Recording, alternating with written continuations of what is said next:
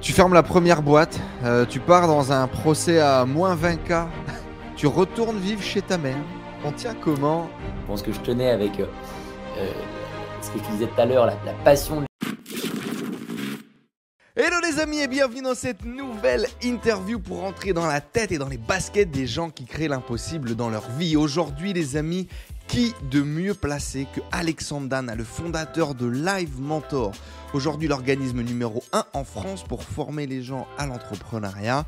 Ils viennent à peine de lever 11 millions d'euros encore pour développer leur business, leur boîte, leurs projets, leurs ambitions. On va revenir avec Alex sur tout le parcours, son parcours à lui, le parcours de Live Mentor.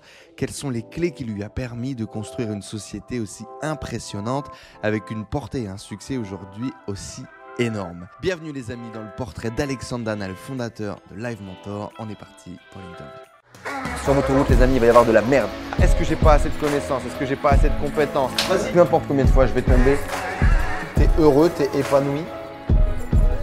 Vous avez votre putain de biographie face à vous et il faut commencer à écrire. Hello les amis et bienvenue dans cette nouvelle interview Entrepreneur 2.0 avec aujourd'hui Alexandre Dana, fondateur de Live Mentor. Salut Alex Salut, merci pour l'invitation. Ben, merci à toi d'être avec nous, les amis. Un nouvel épisode pour vous amener dans les baskets, dans la tête des gens qui créent l'impossible dans leur vie. Et aujourd'hui, quel plaisir d'accueillir avec nous Alexandre Dana, fondateur de Live Mentor. On va revenir sur bien évidemment énormément de choses qui sont passées dans Live Mentor. Presque 10 ans, bientôt 10 ans, l'année prochaine. Euh, plus, plus que ça, attends, attends, plus que ça. Euh, ça fait, euh, ça fait 10 ans que je travaille sur le projet. Ouais. Ça fait 9 années que l'entreprise est créée juridiquement. Ouais. Mais on a, passé le, on a passé le 10e anniversaire depuis le moment où je bosse sur, euh, euh, sur. Eh bien, on va revenir sur ces 10 ans, on va revenir sur euh, ce personnage qu'est Alexandre Dana aujourd'hui, puis essayer de comprendre tout ce qui fait le chemin. Mais avant ça, du coup, j'ai vu que tu étais Tarot Reader, et donc je te propose, si ça te va, de tirer une carte et de voir un petit peu le mood qu'il va y avoir de cette interview. Est-ce que ça te chauffe? Ah, mais c'est très rigolo. mais je, mais je t'ai vu en fait euh, communiquer sur mon Instagram sur euh, une publication que j'avais fait à propos du tarot. Et je me suis dit, il va me préserver une surprise. Euh, écoute, je suis partant. Tu veux le faire avec les arcanes majeures Ça sera mieux, je pense. Ah, là, j'ai l'intégralité du deck devant moi. Faudrait que je les sorte et tout. Ça va nous prendre un peu de temps. Qu'est-ce que tu en penses? Non, bah vas-y, tire, une carte. Et si c'est pas une arcane majeure, on en tire une autre pour faire une arcane majeure. Allez. Je coupe. Hop. Allez. Je vais tirer une carte. Vous serez les premiers à la voir. Ah, il me semble que c'est une arcane majeure. Non, le 2. Le 2 de denier. On en retire une? non, on en retire une. Il nous faut une arcane majeure. Attends. Et donc, bien évidemment, l'objectif de ce tirage, c'est de savoir le mood. Qu'est-ce qui va nous sortir de cette interview? Non, 2 d'épée. Euh, ah, pas oui, non. Le, le, si, si, si, le, de, de, de, de Son of Cups, donc c'est le, euh, c'est le fou, non, le, le, le valet de coupe. C'est ça. Non, mets-moi des arcanes, arcanes majeures. Arcane majeure, arcane majeure. On va, on- euh, il y a combien de cartes déjà dans un deck? Ah, non, de Son of Non, Wands. non plus. Non Enfant plus. de bâton. Ah, Le diable. ça c'est un arcane Parfait. majeur. Allez, Diable. c'est parti. Une carte marrante. Euh, une carte intéressante. Alors, juste pour, pour peut-être expliquer pourquoi moi je m'intéresse au tarot. Euh, non, en fait, non, il y, a y quelque chose en Toute fait. la part de euh, bizarrerie qu'il y a derrière le tarot aussi. Peut-être les gens qui sont venus écouter une interview de CEO, ils se disent Mais, mais putain, pourquoi est-ce que ces types sont en train de tirer les cartes? Je me suis trompé Bah. de podcast là. Non, mais je vais, je vais te raconter. Donc, moi, ça fait effectivement maintenant 10 ans que je travaille sur Live Mentor. Hmm. Et plus j'avance dans ce, dans ce parcours, plus je me rends compte qu'au final, j'ai besoin de deux choses. J'ai besoin d'acquérir des compétences extérieures, ce qui est pour moi d'ailleurs un, un peu la philosophie du développement personnel moderne. Donc, euh, enrichir en toi la capacité à aller rencontrer n'importe qui, trouver de nouveaux mentors, apprendre de nouvelles choses, les compétences dont a besoin ton entreprise au fur et à mesure qu'elle grandit Mhm. apprendre à recruter, apprendre à manager, apprendre à être en contact avec les, les bons partenaires, les bonnes personnes pour développer ton activité. Et j'ai ressenti le besoin ces dernières années, en parallèle de ça, d'enrichir ma philosophie intérieure. Et donc, ce, tu vois, c'est ce double, ce double donc, regard. Philosophie intérieure, on pourrait utiliser le gros mot de spiritualité? On, on, peut, on, peut, parler de spiritualité. Et à cet égard, euh, sans faire toute mon histoire, moi, je viens d'une famille où il y a plusieurs religions. Je ne me mmh suis jamais vraiment retrouvé dans ces religions. Et mmh par contre, ces dernières années, euh, j'oscille euh, entre différentes spiritualités qui m'aident à certains moments. Euh, la philosophie bouddhiste est quelque chose qui m'aide beaucoup en ce moment. Et le tarot de Marseille fait aussi partie des spiritualités, qui m'ont beaucoup aidé à un moment, notamment au début de l'année 2021 et sur la, fin d'année 2020. Et parce que je trouve dans le tarot de Marseille une philosophie très entrepreneuriale. Si, alors, je vais, parler d'une autre carte que, que, le diable, mais je vais y revenir après. Mais si on prend hmm. la première carte du tarot de Marseille, qui est le mat, donc c'est la, première carte, la carte originelle du tarot de Marseille, c'est quoi? C'est pour ceux qui ne connaissent pas, c'est quelqu'un, un, voyageur en fait, qui est en action. Il a un petit baluchon qui tient sur son épaule et puis il marche et puis il regarde même pas la route, il regarde loin devant lui. Donc en fait, il ne sait même pas où il va, mais il est en action. Et donc c'est une carte qui symbolise le fait de sortir de chez soi, de se mettre en action, de prendre en fait avec nous l'esprit d'entreprendre. Et ça, je trouve ça absolument fantastique. Euh, comme, comme résonance entre l'entrepreneuriat et le tarot. Et alors le diable, pour finir sur, sur ton exercice que tu me proposes, c'est une carte qui, dans le tarot de Marseille, nous invite à regarder tous les masques qu'on peut porter. Euh, on, porte tous des masques tout au long de la journée. D'ailleurs, quand on est entrepreneur, on est multicasquette, puisqu'on a mmh. euh, une, un masque de technicien, où on fait soi-même les choses dans son entreprise. On peut avoir le masque de euh, dirigeant quand on, recrute des gens, quand, on les manage. On peut avoir un masque de communicant quand on parle à l'extérieur de son entreprise, quand on fait des podcasts comme ce que je suis en train de faire, quand on passe à la télé, quand on répond à des journalistes. Donc on porte tous plusieurs masques. Et la carte du diable dans le tarot de Marseille nous invite à nous demander quelle est notre, notre couleur véritable, en fait, de ne pas avoir peur de ces différents masques, de les, assumer. Et certains sont peut-être plus, euh, euh, comment dire, plus, pas plus toxiques, mais plus, euh, plus corrosif que d'autres. Et mmh. mais ça fait partie de notre, c'est partie de notre entièreté. On a des zones d'ombre, on a, on a des, des parties qui sont, euh, qui sont euh, qu'on montre moins à l'extérieur. Nos dark side, ouais, bien évidemment, nos, nos, nos parties un petit peu plus euh, amères, les choses parfois qui nous font un petit peu plus peur, etc. Et c'est parfait parce que ça va donner la tonalité du coup pour cette entrevue euh, de justement eh bien, découvrir toutes les facettes de nos personnalités, ce qui parfois nous sert, parfois nous dessert. Et t'en parles d'ailleurs très bien dans plusieurs interviews. Donc on est bah, écoute, je pense que le tarot a bien fait les choses et nous a proposé euh, une carte euh, tout à fait euh, adéquate.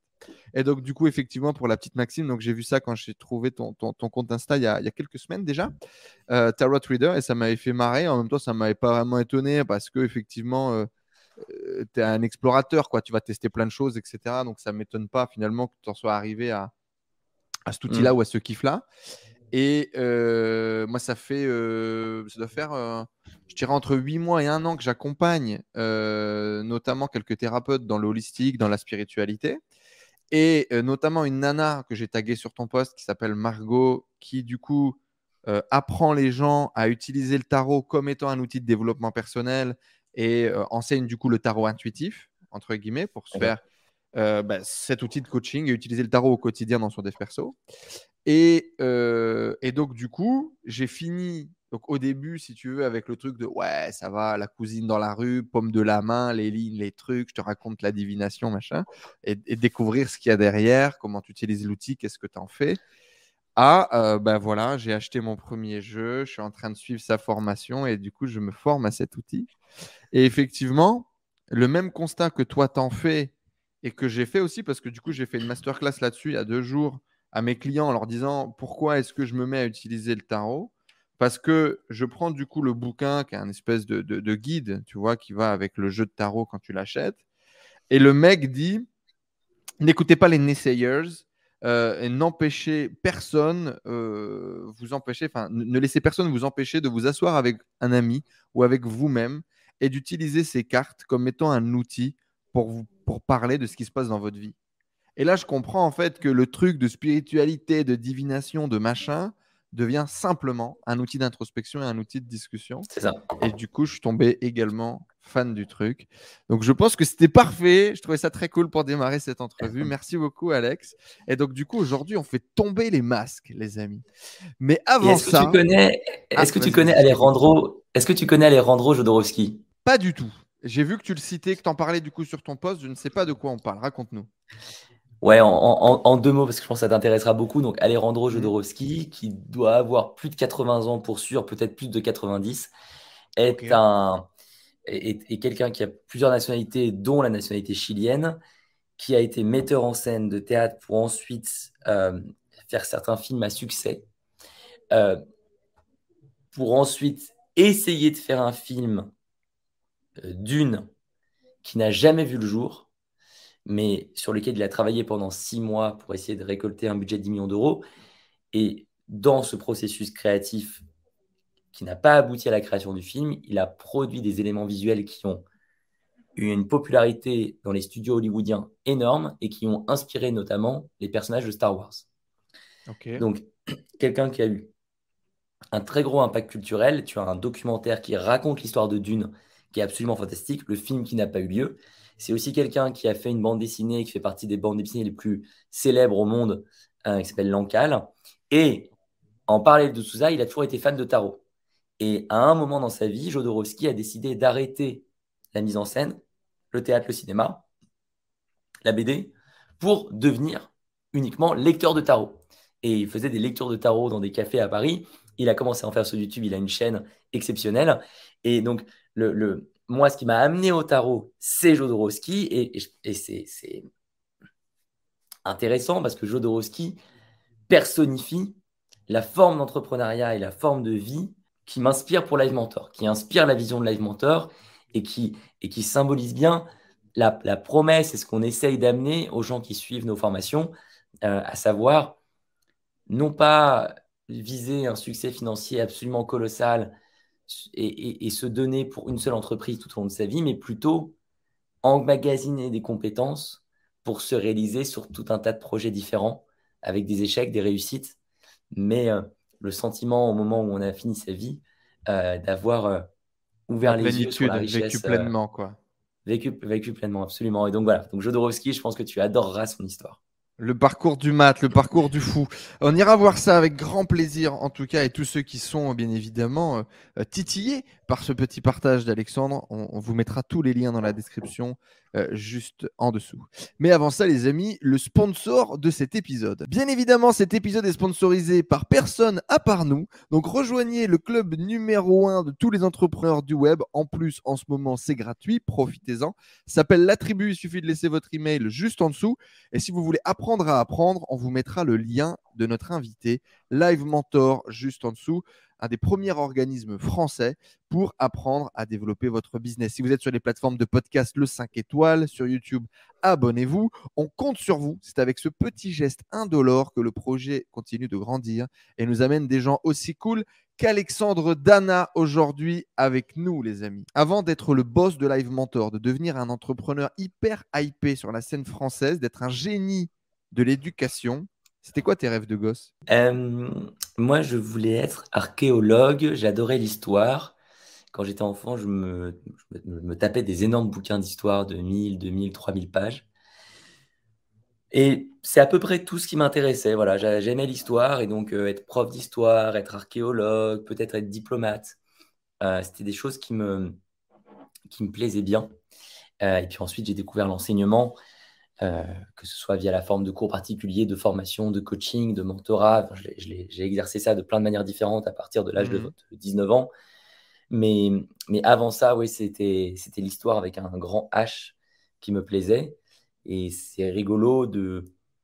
euh, c'est vrai qu'en en répondant, en fait, je me rends compte d'à quel point j'ai réutilisé cette passion pour l'histoire avec un grand H en construisant Live Mentor euh, beaucoup sur des récits, sur de la narration, sur de la création de contenu avec énormément de newsletters, un magazine, un premier livre. Là, je suis en train d'écrire mon deuxième livre. Voilà, je pense que l'an prochain, je vais essayer de publier deux nouveaux livres, les troisième et quatrième de la collection Live Mentor. Euh, voilà, donc, donc, donc, au final, euh, je ne suis pas devenu archéologue, mais peut-être que lire tous ces livres d'histoire, ça m'a donné euh, l'envie et puis le- quelques compétences pour l'utiliser dans mon projet. Et, donc, tu dirais quoi? Tu dirais cette passion de l'histoire, cette passion du storytelling, cette passion de la narration qui est venue de l'histoire, le fait de fouiller, le fait de. Ah bah oui. Ah bah quand tu lis, quand tu lis un bouquin sur, euh, sur, sur, l'histoire, de, l'histoire des hommes et des femmes, si tu lis un livre sur l'Antiquité, si tu lis un livre sur l'histoire de Napoléon, si tu lis un livre sur euh, les, les, les, les, tensions entre la Première et la Seconde Guerre mondiale, si tu lis un livre sur le parcours de quelqu'un comme Churchill, euh, si tu n'importe quel si tu lis un livre sur Cléopâtre, j'avais plein de livres sur Cléopâtre parce qu'une partie de ma famille est égyptienne. Euh, bah, la manière dont c'est raconté, au final, c'est bah, très proche de. C'est les mêmes leviers narratifs au final. Est-ce que tu penses que les gens doivent. Euh, oui, bien sûr. Euh, d'ailleurs, vous trouverez plein de contenus euh, si ça vous intéresse là-dessus, que vous êtes soit dans le copywriting, soit dans le storytelling, ou que vous voulez devenir un, excellent orateur.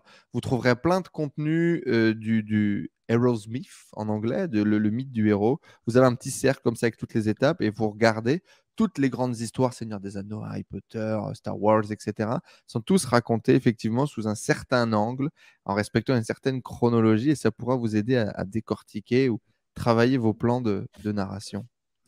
Est-ce que tu penses que justement ces rêves de gosse doivent être euh, réalisés?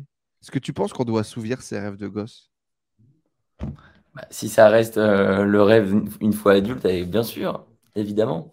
Évidemment, moi je trouve que, il se trouve que j'ai trouvé d'autres rêves euh, en chemin et donc je, ne regrette pas aujourd'hui de ne pas être archéologue, mais il y, a des personnes qui ont le même rêve de l'âge de 3-4 ans jusqu'à la, la, fin de leur vie. Et, et je leur souhaite d'aller au bout, évidemment. Mon constat derrière ça, c'est de se dire que j'ai grandi dans un monde où, on m'a dit euh, les pieds sur terre, un peu Enzo, arrête de rêver, euh, c'est pas fait pour toi, tu n'y arriveras pas, ça sera pas accessible. Et on, nous apprend très vite à arrêter de rêver. Et depuis que j'ai décidé de, de, sortir un peu des sentiers battus, comme disait l'autre, et de justement commencer cette carrière d'entrepreneur et d'essayer de créer ma propre réalité, euh, je me suis remis à rêver. Et, plus je grandis, plus je rêve, plus mes rêves se réalisent. Est-ce que tu penses qu'on devrait réapprendre aux gens, du coup, à oser rêver, à réaliser leurs rêves? C'est pour ça que moi, j'adore lire des livres, j'adore lire des biographies. Je pense que ça te, ça te nourrit vraiment en toi la conviction que tout est possible. Moi, j'ai eu, euh, j'ai eu la chance de grandir dans une famille un peu particulière, dans la mesure où, pour des raisons très différentes, donc mes parents ne sont pas entrepreneurs du tout père est psychiatre et psychanalyste. Ma mère était artiste de cirque, était trapéziste. Elle a fait ça pendant 10 ans et ensuite elle a, pu travailler. Justement, euh, peut-être ce, cette non-convention t'a permis d'ouvrir des, des, portes ou d'ouvrir des, des, chemins? Alors, en, fait, ce qui s'est passé, c'est que ma mère, elle, mes parents étaient séparés euh, depuis, depuis, depuis, très tôt dans, ma, dans mon enfance. Donc, j'étais élevé de manière séparée. Ma mère avait, elle, un discours qui était trouve un boulot sérieux un CDI à l'éducation nationale, un, peu proche de ce que tu dis, mais elle venait de ce parcours où elle avait fait 10 ans de cirque et elle en parlait beaucoup. Et donc, tu dis, bah, il y, a ce que me dit ma mère, ce qu'elle a fait dans la vie? Hmm. Voilà, il y a ce qu'elle me dit, ce qu'elle a fait dans la vie? En fait, quand tu regardes ce qu'elle a fait dans la vie, elle est allée au bout de ses rêves. Elle venait pas d'une famille de cirque. Elle est partie de sa ville natale, Lyon. Elle est montée sur Paris. Elle a rencontré un prof de cirque. Euh, deux ans plus tard, elle était chez Grus, Zavata, Bouglione elle a atteint un niveau très, très, très élevé en cirque. Et à l'inverse, mon père nous, nous a élevés en nous disant Les enfants, votre famille est partie d'Égypte, famille paternelle. Euh, il n'arrêtait pas de vous raconter le récit du départ d'Égypte parce qu'ils sont fait expulser par Nasser. Et on a mis en place tout un système pour pouvoir partir. Euh, on, avait, on avait neuf valises. Dans la neuvième valise, il y avait les bijoux, les trucs précieux. On avait payé le douanier pour qu'il fouille pas la neuvième valise. On a réussi à arriver en France, on n'avait plus rien du tout. Mais chacun, moi, votre père, votre oncle, vos cousins, les oncles qui sont partis en Italie ou en Suisse euh, ou aux États-Unis, tout le monde a construit sa propre histoire. Tout le monde a fait quelque chose.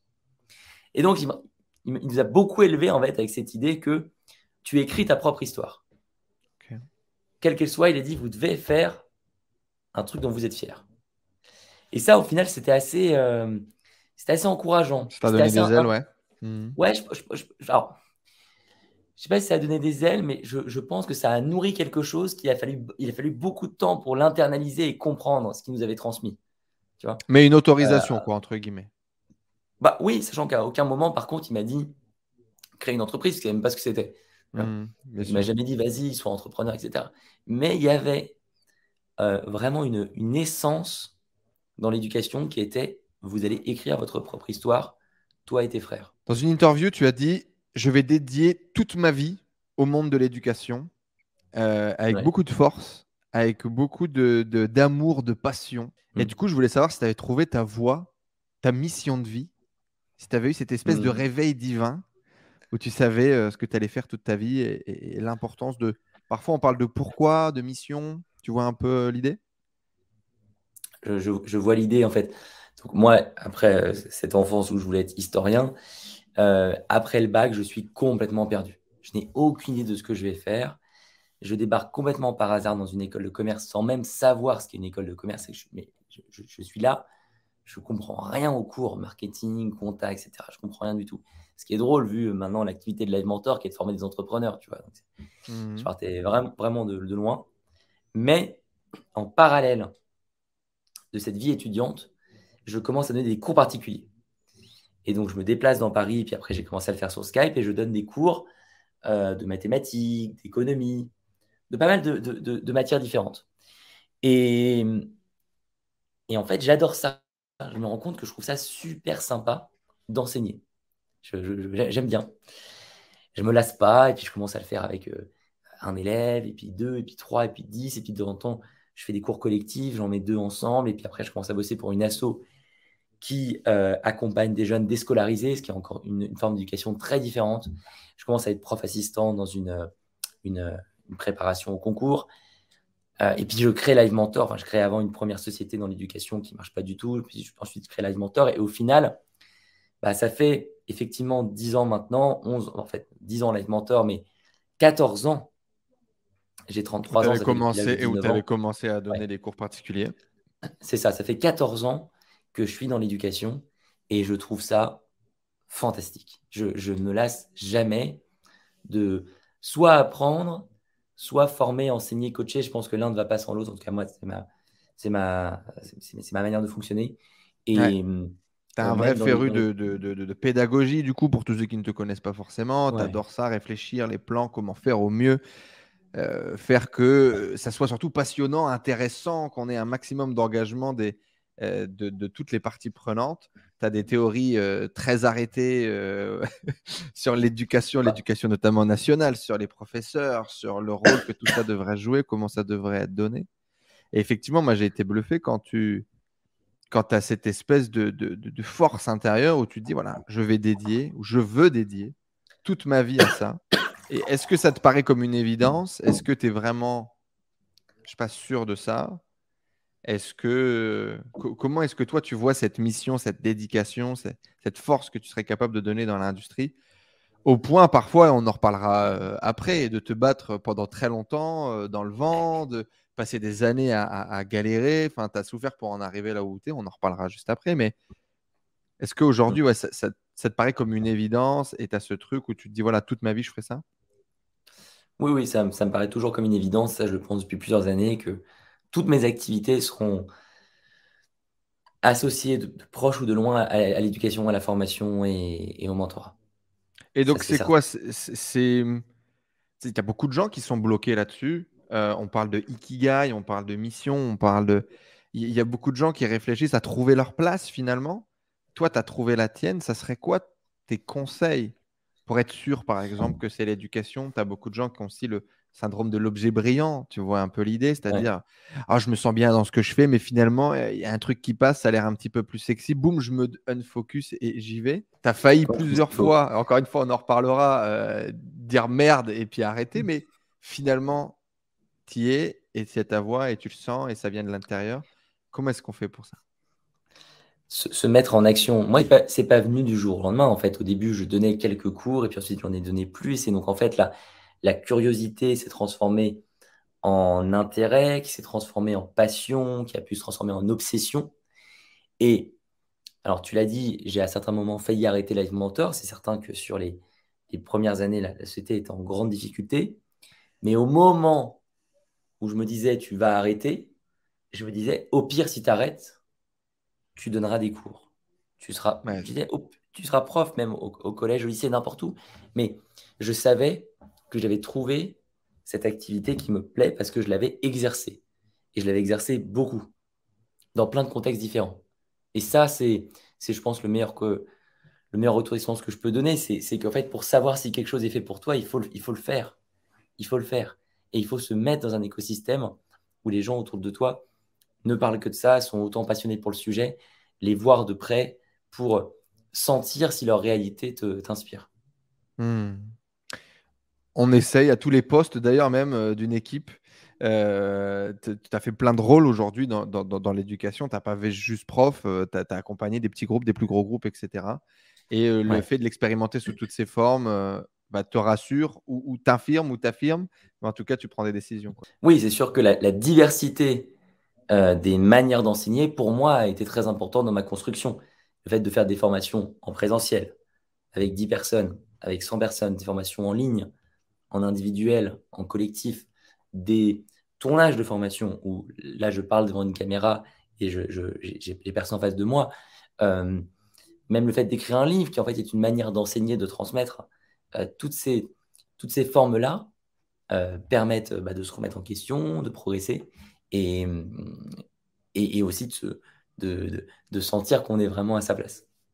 Est-ce que justement aussi cette diversité permet de rester focus? Parce que finalement, tu gravites toujours dans un sens commun, dans une direction commune, mais comme c'est très diversifié, tu te fais pas chier et ça te permet de rester sur le long terme? Complètement. Je pense que ça ne pas, ça, ne fonctionnerait pas s'il n'y avait pas cette diversité des activités. Ça ne pourrait pas marcher. Donc le, le point qui a été euh, euh, assez essentiel ensuite, ça a été de structurer Live l'entreprise, au fur et à mesure de la croissance, de 2012 à 2016, il n'y en, avait, en avait aucune, donc ce n'était pas le sujet. Mais depuis 2016, on grandit. Aujourd'hui, on, est en train de passer le cap des 100 salariés et des 100 freelances. Mais j'ai gardé ce réflexe au fil du développement de garder dans mon quotidien des activités d'enseignement, de coaching et de formation. Et donc, j'ai un quotidien qui est euh, assez différent effectivement de celui d'un dirigeant classique, en tout cas de l'image qu'on a d'un dirigeant classique. J'ai environ, par exemple, un tiers. Tu continues d'enseigner, quoi. J'ai un tiers de ma semaine en ce moment, là depuis le mois de septembre 2021, j'ai un tiers de ma semaine qui est pris par euh, une activité euh, d'enseignement sur une formation collective qu'on a lancée le 1er septembre, l'accélération Live Mentor, ça dure six mois. J'ai 15 projets que j'accompagne qui répondent à certains critères. Euh, et, donc, je, bosse avec ces projets à la fois en collectif et en individuel sur six mois. Ouais, tu opères encore dans le business, pas uniquement euh, sur une position de, de, CEO. Quoi. Eh bien, en tout cas, voilà, pour trouver votre Ikigai, expérimentez-le. Comme on n'arrête pas de le dire. Alex, j'ai une théorie. Je pense que les grands succès, les gens qui font des grandes choses dans leur vie, sont à la base euh, source de grandes frustrations, un mal profond. Ah. Et du coup, ça serait quoi cette grande frustration pour toi qui donnerait du coup cette impulsion, cette énergie, parfois nécessaire, parfois essentielle pour se dépasser et réaliser de grandes choses? C'est rigolo, je, je, sais, je sais pas si j'ai ça, écoute. Je ne sais pas si j'ai une grande frustration. Est-ce que, déjà tu vois la théorie Est-ce que tu vois le truc Est-ce que tu vois cette idée de. ouais, Je, je, vois l'idée. Je pense que, par exemple, euh, si tu prends le, film qui est intéressant sur l'histoire de McDonald's, The Founder, bon, tu le vois effectivement frustré de ne pas réussir à vendre ses produits, euh, et de passer des années, des années à être rabaissé, à être dans l'échec, à être frustré, pour ensuite trouver les deux frères McDonald's, hmm. s'associer avec eux, puis reprendre l'intégralité de l'entreprise pour la développer et en faire le mastodonte que c'est aujourd'hui. Bon, ça, c'est une voie. Je pense qu'il y en a d'autres. Moi, euh, c'est pas la, frustration qui m'a fait tenir, c'était j'avais envie d'être libre. J'avais vraiment profondément envie d'être libre. Et ça a été mon moteur pendant euh, les dix premières années de Live Mentor. Ça a changé récemment, mais ça a été mon gros moteur. Euh, et je, ne supportais pas l'idée d'aller mettre un costume et d'aller bosser pour quelqu'un. Ça me terrifiait. Ça me terrifiait vraiment. Je me rappelle que j'étais en cours à l'école de commerce et je me disais, mais il y a, les, journées là d'embauche, les journées de recrutement, les journées portes ouvertes où les entreprises viennent Hmm. Et je voulais pas y aller, je voulais pas mettre un costume, je voulais pas aller à la journée porte ouverte. J'étais vraiment complètement bloqué. Et je me disais, mais non, c'est, il faut que je trouve une solution pour ne pas rentrer dans le moule et ne pas me voir imposer des horaires, un endroit où travailler, euh, des manières de faire, etc. Non, je. Ça correspondait à quoi euh, D'un point de un petit peu plus profond, peut-être euh, entre guillemets, la, mort du créatif qui est en toi, la, mort du libre penseur qui est en toi, de devoir euh, te ranger dans le moule, justement? Non, mais je, pense que c'était assez... Oui, ça, ça, faisait écho à ça. Et puis, mon envie d'être euh, libre, je pense, était... En tout cas, je l'internalise comme ça aujourd'hui, inspiré parce que je disais sur mes parents. Mon père écrit ta propre histoire, et puis ma mère, parce qu'elle a fait plus que parce qu'elle disait. Donc voilà, moi, c'est ce, ce chemin-là, en fait, qui m'a surtout Ok, donc plus une motivation positive finalement qui t'aurait tracté qu'une motivation du coup négative qui aurait créé cet élan? Après, les deux sont un peu liés, tu vois, la motivation positive d'être libre et aussi associée à la, peur extrême d'être enfermé dans une, dans une entreprise avec un boss. Et j'ai fait un seul stage dans ma vie. J'ai fait un seul stage chez Ubisoft, la boîte de jeux vidéo. Euh, j'ai bossé six mois là-bas. À la fin de la première semaine, j'étais à l'hôpital. Le, vendredi soir de la première semaine, j'avais de la fièvre, mais euh, élevée, quoi. Et le lendemain matin, et c'était une nuit horrible, et le lendemain matin, je suis allé à, à, l'Hôtel Dieu, l'hôpital au centre de mhm. Paris. Et euh, les infirmières ne comprenaient pas ce que j'avais. Ton corps qui t'a envoyé des messages, quoi. Corps qui envoyé des messages, et, et euh, elles m'ont. Bon, du coup, j'ai eu une sorte de. Bref, c'est pas plaisant comme, comme matinée. Mhm. mais à la fin, elles m'ont dit, mais calmez-vous, quoi. Enfin, il faut, faut que ça redescende, cette fièvre. Et à ce moment-là, mm. j'ai décidé hein, de gérer mon stage de manière très différente. et, et je me suis dit, bon, ils n'ont plus de contrôle sur moi. Ça ne veut pas dire que je vais faire n'importe quoi, mais ils n'ont plus de contrôle sur moi. Et ma priorité, c'est de commencer à bosser sur mon projet. Et donc, je m'arrangeais en parallèle du stage pour bosser sur les premières maquettes de Live Mentor. C'était en 2011. Euh, Dans les moments de galère, justement, et Dieu sait que tu en as connu, à quoi tu te rattaches? Comment est-ce que tu fais remonter ton niveau d'énergie? Comment est-ce que tu fais remonter ta motivation? Et eh ben moi, je me rattachais à l'éducation. Vraiment, je me rattachais à cette passion que j'avais pour l'éducation, pour la formation. Et donc, je continuais à te donner des cours. J'ai toujours eu cette activité depuis 2012. Et euh, voilà, je me rattachais à ça. Je me disais, au pire, tu, tu touches la matière, en fait. Tu, tu es en train de le faire toi-même. Tu sais que c'est pas du vent. Il y a quelque chose qui se passe ici. Ça, ça m'a, ça m'a vraiment aidé pendant plusieurs années. Et c'est quoi la conviction. C'est la personne en face de toi, tu sens l'élévation ou c'est toi, pédagogue, qui transmet et cette fierté que ça te génère, cette confiance en toi que ça génère? Non, bon, il, y avait, il y avait plusieurs choses. Il y avait un, le fait que c'était une activité enfin, qui, a toujours été vraiment plaisante pour moi et je, je m'épanouis dans le fait d'aider l'autre à, à, se poser les bonnes questions, à progresser. Et puis après, il y avait quand même quelque chose. il faut revenir au contexte. On est en 2012, 2013, 2014 à l'époque, personne fait des cours en ligne. Aujourd'hui, je sais mmh. que c'est, c'est, c'est avec le Covid en plus, c'est devenu mais beaucoup plus fréquent en présentiel. Mais à l'époque, mais j'étais, j'étais un, extraterrestre en fait. et donc, ce à quoi je me rattachais, c'est que je me disais mais attends, c'est pas possible que tu sois seul à faire ça. Ça va, ça ne peut que marcher un jour. D'accord, c'était aussi euh, obstiné à l'idée que l'idée fonctionne. Quoi. Mais c'est ça, je me disais, mais c'est sûr que tu es sur quelque chose qui à un moment va fonctionner, puisque c'est, tu es en train de le faire, tu te rends compte que tu peux aider des gens qui sont à des centaines de kilomètres, tu peux bosser avec eux sur des documents partagés. C'est, sûr que ce truc, euh, un jour, il y aura d'autres personnes que toi qui vont le faire. On le voit souvent dans les histoires, dans les beaux storytelling des, des, personnalités importantes de, des différentes générations d'ailleurs. Euh, à quel point parfois la rencontre d'une personne, une rencontre peut changer une vie. Tu parles euh, notamment d'une rencontre d'une prof euh, dans, tes, années supérieures qui t'a vraiment impacté, qui t'a tendu la main, qui t'a donné l'opportunité de. À quel point, selon toi, une rencontre, un mentor peut changer la vie? Tout, mais tout. Vraiment, pour moi, c'est sans, sans débat possible. Alors, je, pourquoi est-ce que je dis ça euh, Parce que ça m'est arrivé plusieurs fois dans ma vie. Je pourrais détailler si tu le souhaites, hein, notamment en parlant de cette professeure de maths qui hmm. s'appelle Myriam Rubinstein. Sûrement aussi parce que je suis profondément extraverti. Donc je tire mon énergie des autres. Je suis extrêmement extraverti. J'ai du mal à rester seul. Euh, Et donc, évidemment, il y, a un bémol.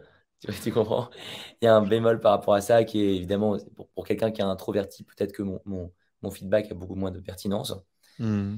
Mais le troisième, euh, troisième argument. Donc, ouais, euh, ce que, ce que ça veut dire, du coup, pour tous ceux qui nous écoutent et peut-être qui ne se considèrent pas comme des extravertis, etc., et tu me diras si je me trompe d'ailleurs, hein, c'est que tu te nourris beaucoup de l'autre en termes de savoir, de connaissances, d'énergie, et que potentiellement tu apprends beaucoup aussi peut-être par mimétisme, où tu vas analyser, comprendre, reproduire, et du coup tu, tu, te sens vraiment nourri sur plein de plans de l'autre. On est d'accord? Tout à fait. Mais, Donc si peut-être tu ne te considères pas comme extraverti, mais tu fais beaucoup de mimétisme toi aussi derrière la caméra ou derrière le podcast, bon ben, on est dedans, d'accord? C'est de ça dont on parle. Et, puis, et puis je, crois, je crois quand même qu'il y a une loi universelle qui est que tout ce qu'on essaye de faire dans la vie, quelqu'un d'autre l'a déjà fait. Tout, tout, tout, tout, quelqu'un d'autre l'a déjà fait. Quelqu'un s'est déjà posé la question. Et après, on peut créer de la nouveauté en agrégeant justement des choses que X a fait, que Y a fait, que Z a fait. Mais chaque chose qu'on fait a déjà été réalisée par quelqu'un. Et donc, trouver la personne qui a l'expérience sur le sujet sur lequel on veut progresser à un moment donné, c'est d'une valeur infinie. C'est merveilleux, c'est profondément merveilleux.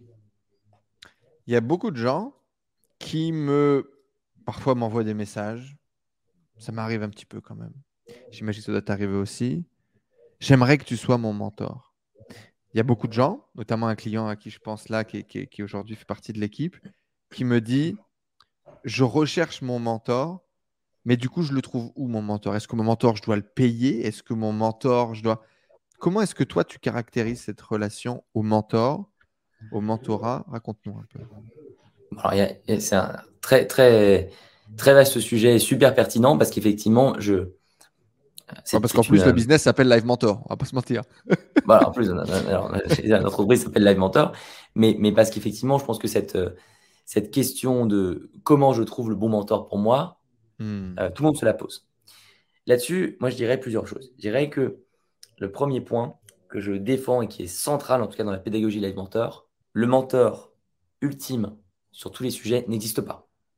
Mhm. ça, c'est très dangereux de se dire dans tous les Oui, finalement, de, croire au gourou, à la, vérité unique. Hmm.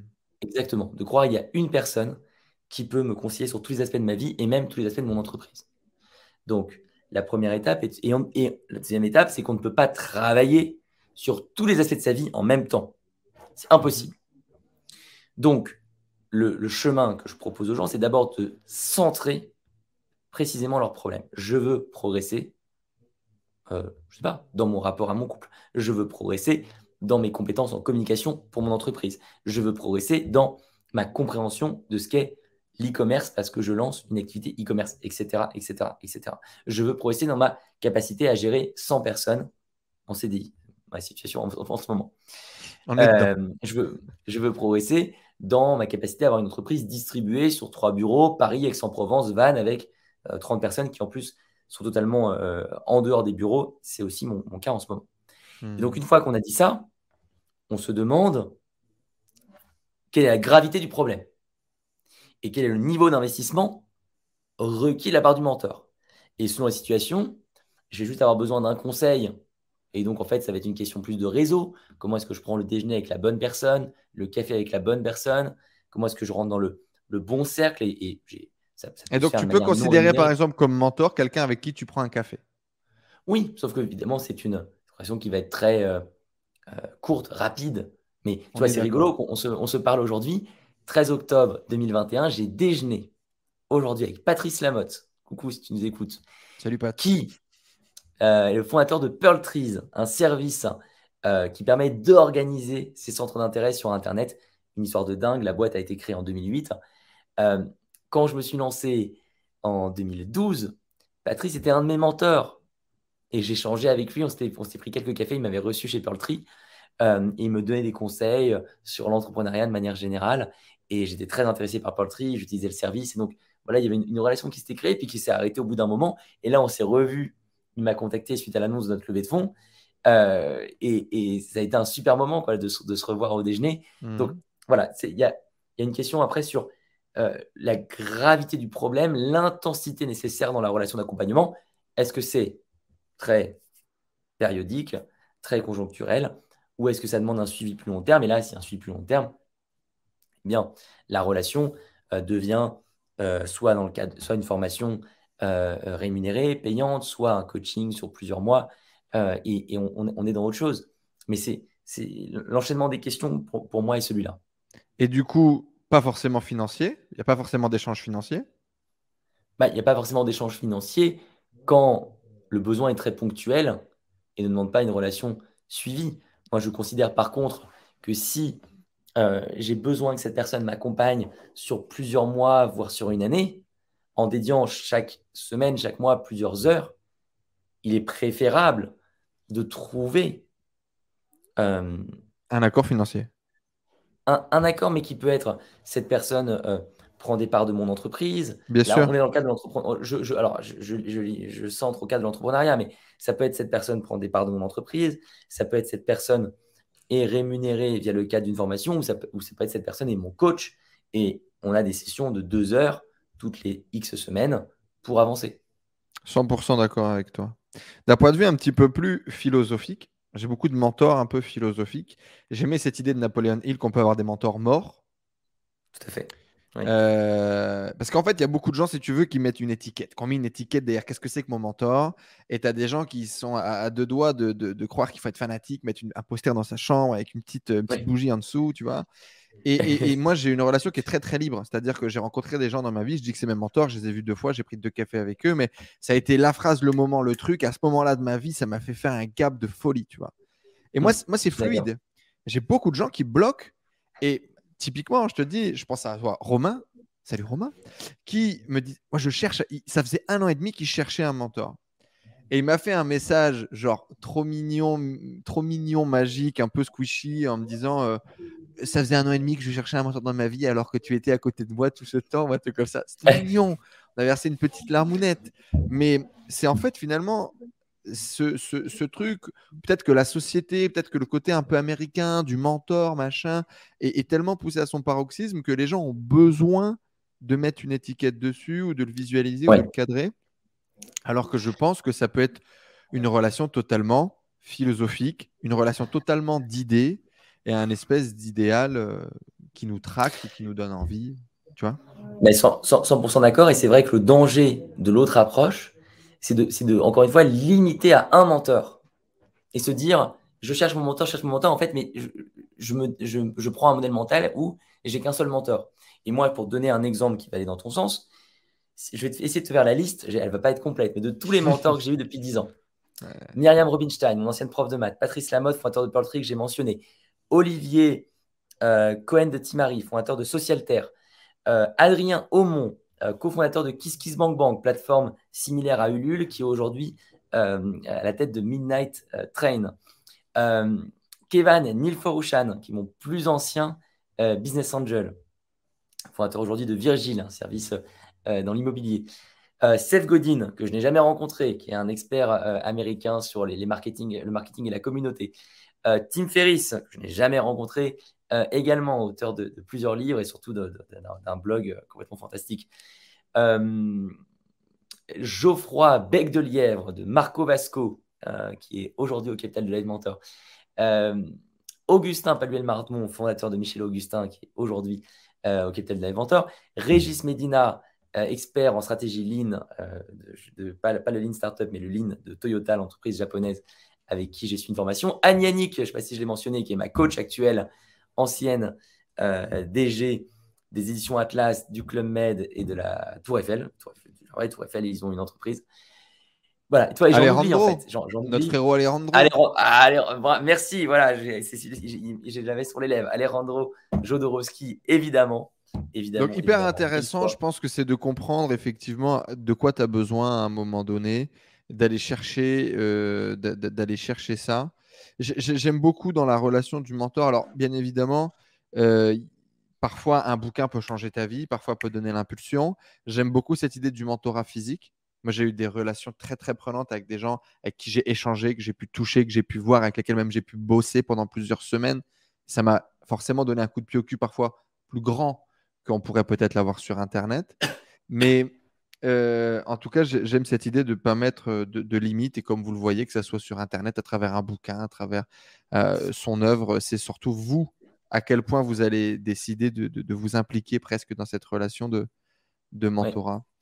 Il y a une question et après on clôturera sur cette idée du mentorat. C'est il y a beaucoup de gens qui je les rencontre où ces mentors? À quoi tu répondrais ça? Parce que bon, ta prof, typiquement, bah, tu es allé à l'école, voilà. non, mais il y, a deux choses. Y a, avant la rencontre, il y a comment je connais leur existence. Et là-dessus, euh, les livres, les podcasts sont des choses exceptionnelles. Exceptionnelles. Donc la recherche. Oui, la recherche, prendre le réflexe de demander à des personnes avec qui on, on, on a une connexion, en demander qu'est-ce que tu écoutes comme podcast, comme podcast pardon, qu'est-ce que tu écoutes comme livre? Euh, lors d'un événement Live Mentor, il y avait 300 personnes, on avait fait un truc super sympa. C'était notre première conférence en 2017, on avait euh, proposé à chaque participant de venir avec un livre, son livre préféré, et de le donner à quelqu'un. Donc on a fait une sorte de bourse au livre, c'était génial. Mmh. Ça, tu vois, voilà, pour moi, c'est une manière très simple de d'ouvrir ses horizons et de découvrir des choses. Et ensuite, dans les lectures, dans les podcasts, dans à les conférences, on découvre des personnes où on se dit tiens, je pense que cette personne pourrait me faire progresser. Je contacte cette personne. J'y vais. Comment est-ce que je rencontre? Bah, En proposant la rencontre, en suggérant la rencontre. Et, puis, je, je, pense que c'est vraiment, vraiment important. Et, c'est ce respect euh, pratiquement euh, japonais, j'ai envie de dire, de la relation du sensei, de son élève. Euh, moi, j'ai beaucoup de respect pour ce truc-là, cette visualisation-là. Peut-être que j'ai regardé trop de mangas quand j'étais gamin, certainement, mais j'adore cette idée du vieux sage qui transmet. Et parfois, le vieux sage peut avoir énormément de casquettes, énormément de visages. Le vieux sage peut être un gamin de 17 ans. Euh, ça, me, claque encore plus et j'adore. Et euh, j'applique ça dans tout domaine de ma vie, je crois, que ce soit dans le sport, en essayant de trouver un espèce de modèle à suivre, un coach à suivre, euh, et, j'avance et j'avance et j'avance, et peut-être qu'après le modèle ou le mentor change, mais euh, voilà, je, vous invite à réfléchir à cette relation finalement du maître, de l'élève, d'accepter d'être dans la position de l'élève. Parfois c'est aussi compliqué, on ne trouve pas de mentor parce qu'on n'est pas prêt à être dans la position de l'élève, on n'accepte pas d'être dans la position de l'élève. Ah, mais tu, vas, tu vas adorer la stratégie Lean de, Toyota. Je, genre, je sais pas combien de personnes il y a aujourd'hui dans ton équipe et à, quoi ressemblent les opérations internes, mais euh, pour, pour, expliquer en, deux minutes pourquoi j'en parle. Donc, moi, j'ai cherché euh, récemment, récemment, depuis maintenant six mois, euh, un modèle d'organisation pour que Live Mentor ne devienne pas une grande entreprise malade, ne mhm. subisse pas le fléau des boîtes qui grandissent, à savoir on est de plus en plus nombreux, on fait de plus en plus n'importe quoi. Et j'ai trouvé au Japon, chez Toyota, euh, le constructeur d'automobiles, une philosophie de la qualité à l'échelle. Philosophie qui s'appelle la stratégie Lean et qui a été notamment euh, implémentée chez Pixar, le studio d'animation. Euh, et dans d'autres entreprises, plein plein d'autres entreprises. Ah bah et puis c'est énorme aujourd'hui il y, a, des certifications mondiales autour du lean, tu as des mecs qui sont euh, black belt, je sais pas quoi, de lean. Un, expert, ah, un expert lean, typiquement, euh, ça coûte une tonne et, euh, c'est très, très, précieux. Oui, oui, je confirme, ça coûte une tonne parce qu'on a, on a, investi. mais ces personnes-là ont effectivement la, la, philosophie du sensei que tu mentionnais, mais dans le sang. Moi, euh, donc je parlais de Régis Médina, je l'ai mentionné dans mes mentors. Hmm. Régis Médina a lui-même un sensei, tu vois, qu'il hmm. euh, paye d'ailleurs chaque mois pour euh, l'aider à progresser dans sa pratique, alors qu'il fait partie des cinq meilleurs en France largement sur ce qu'est la stratégie Lean.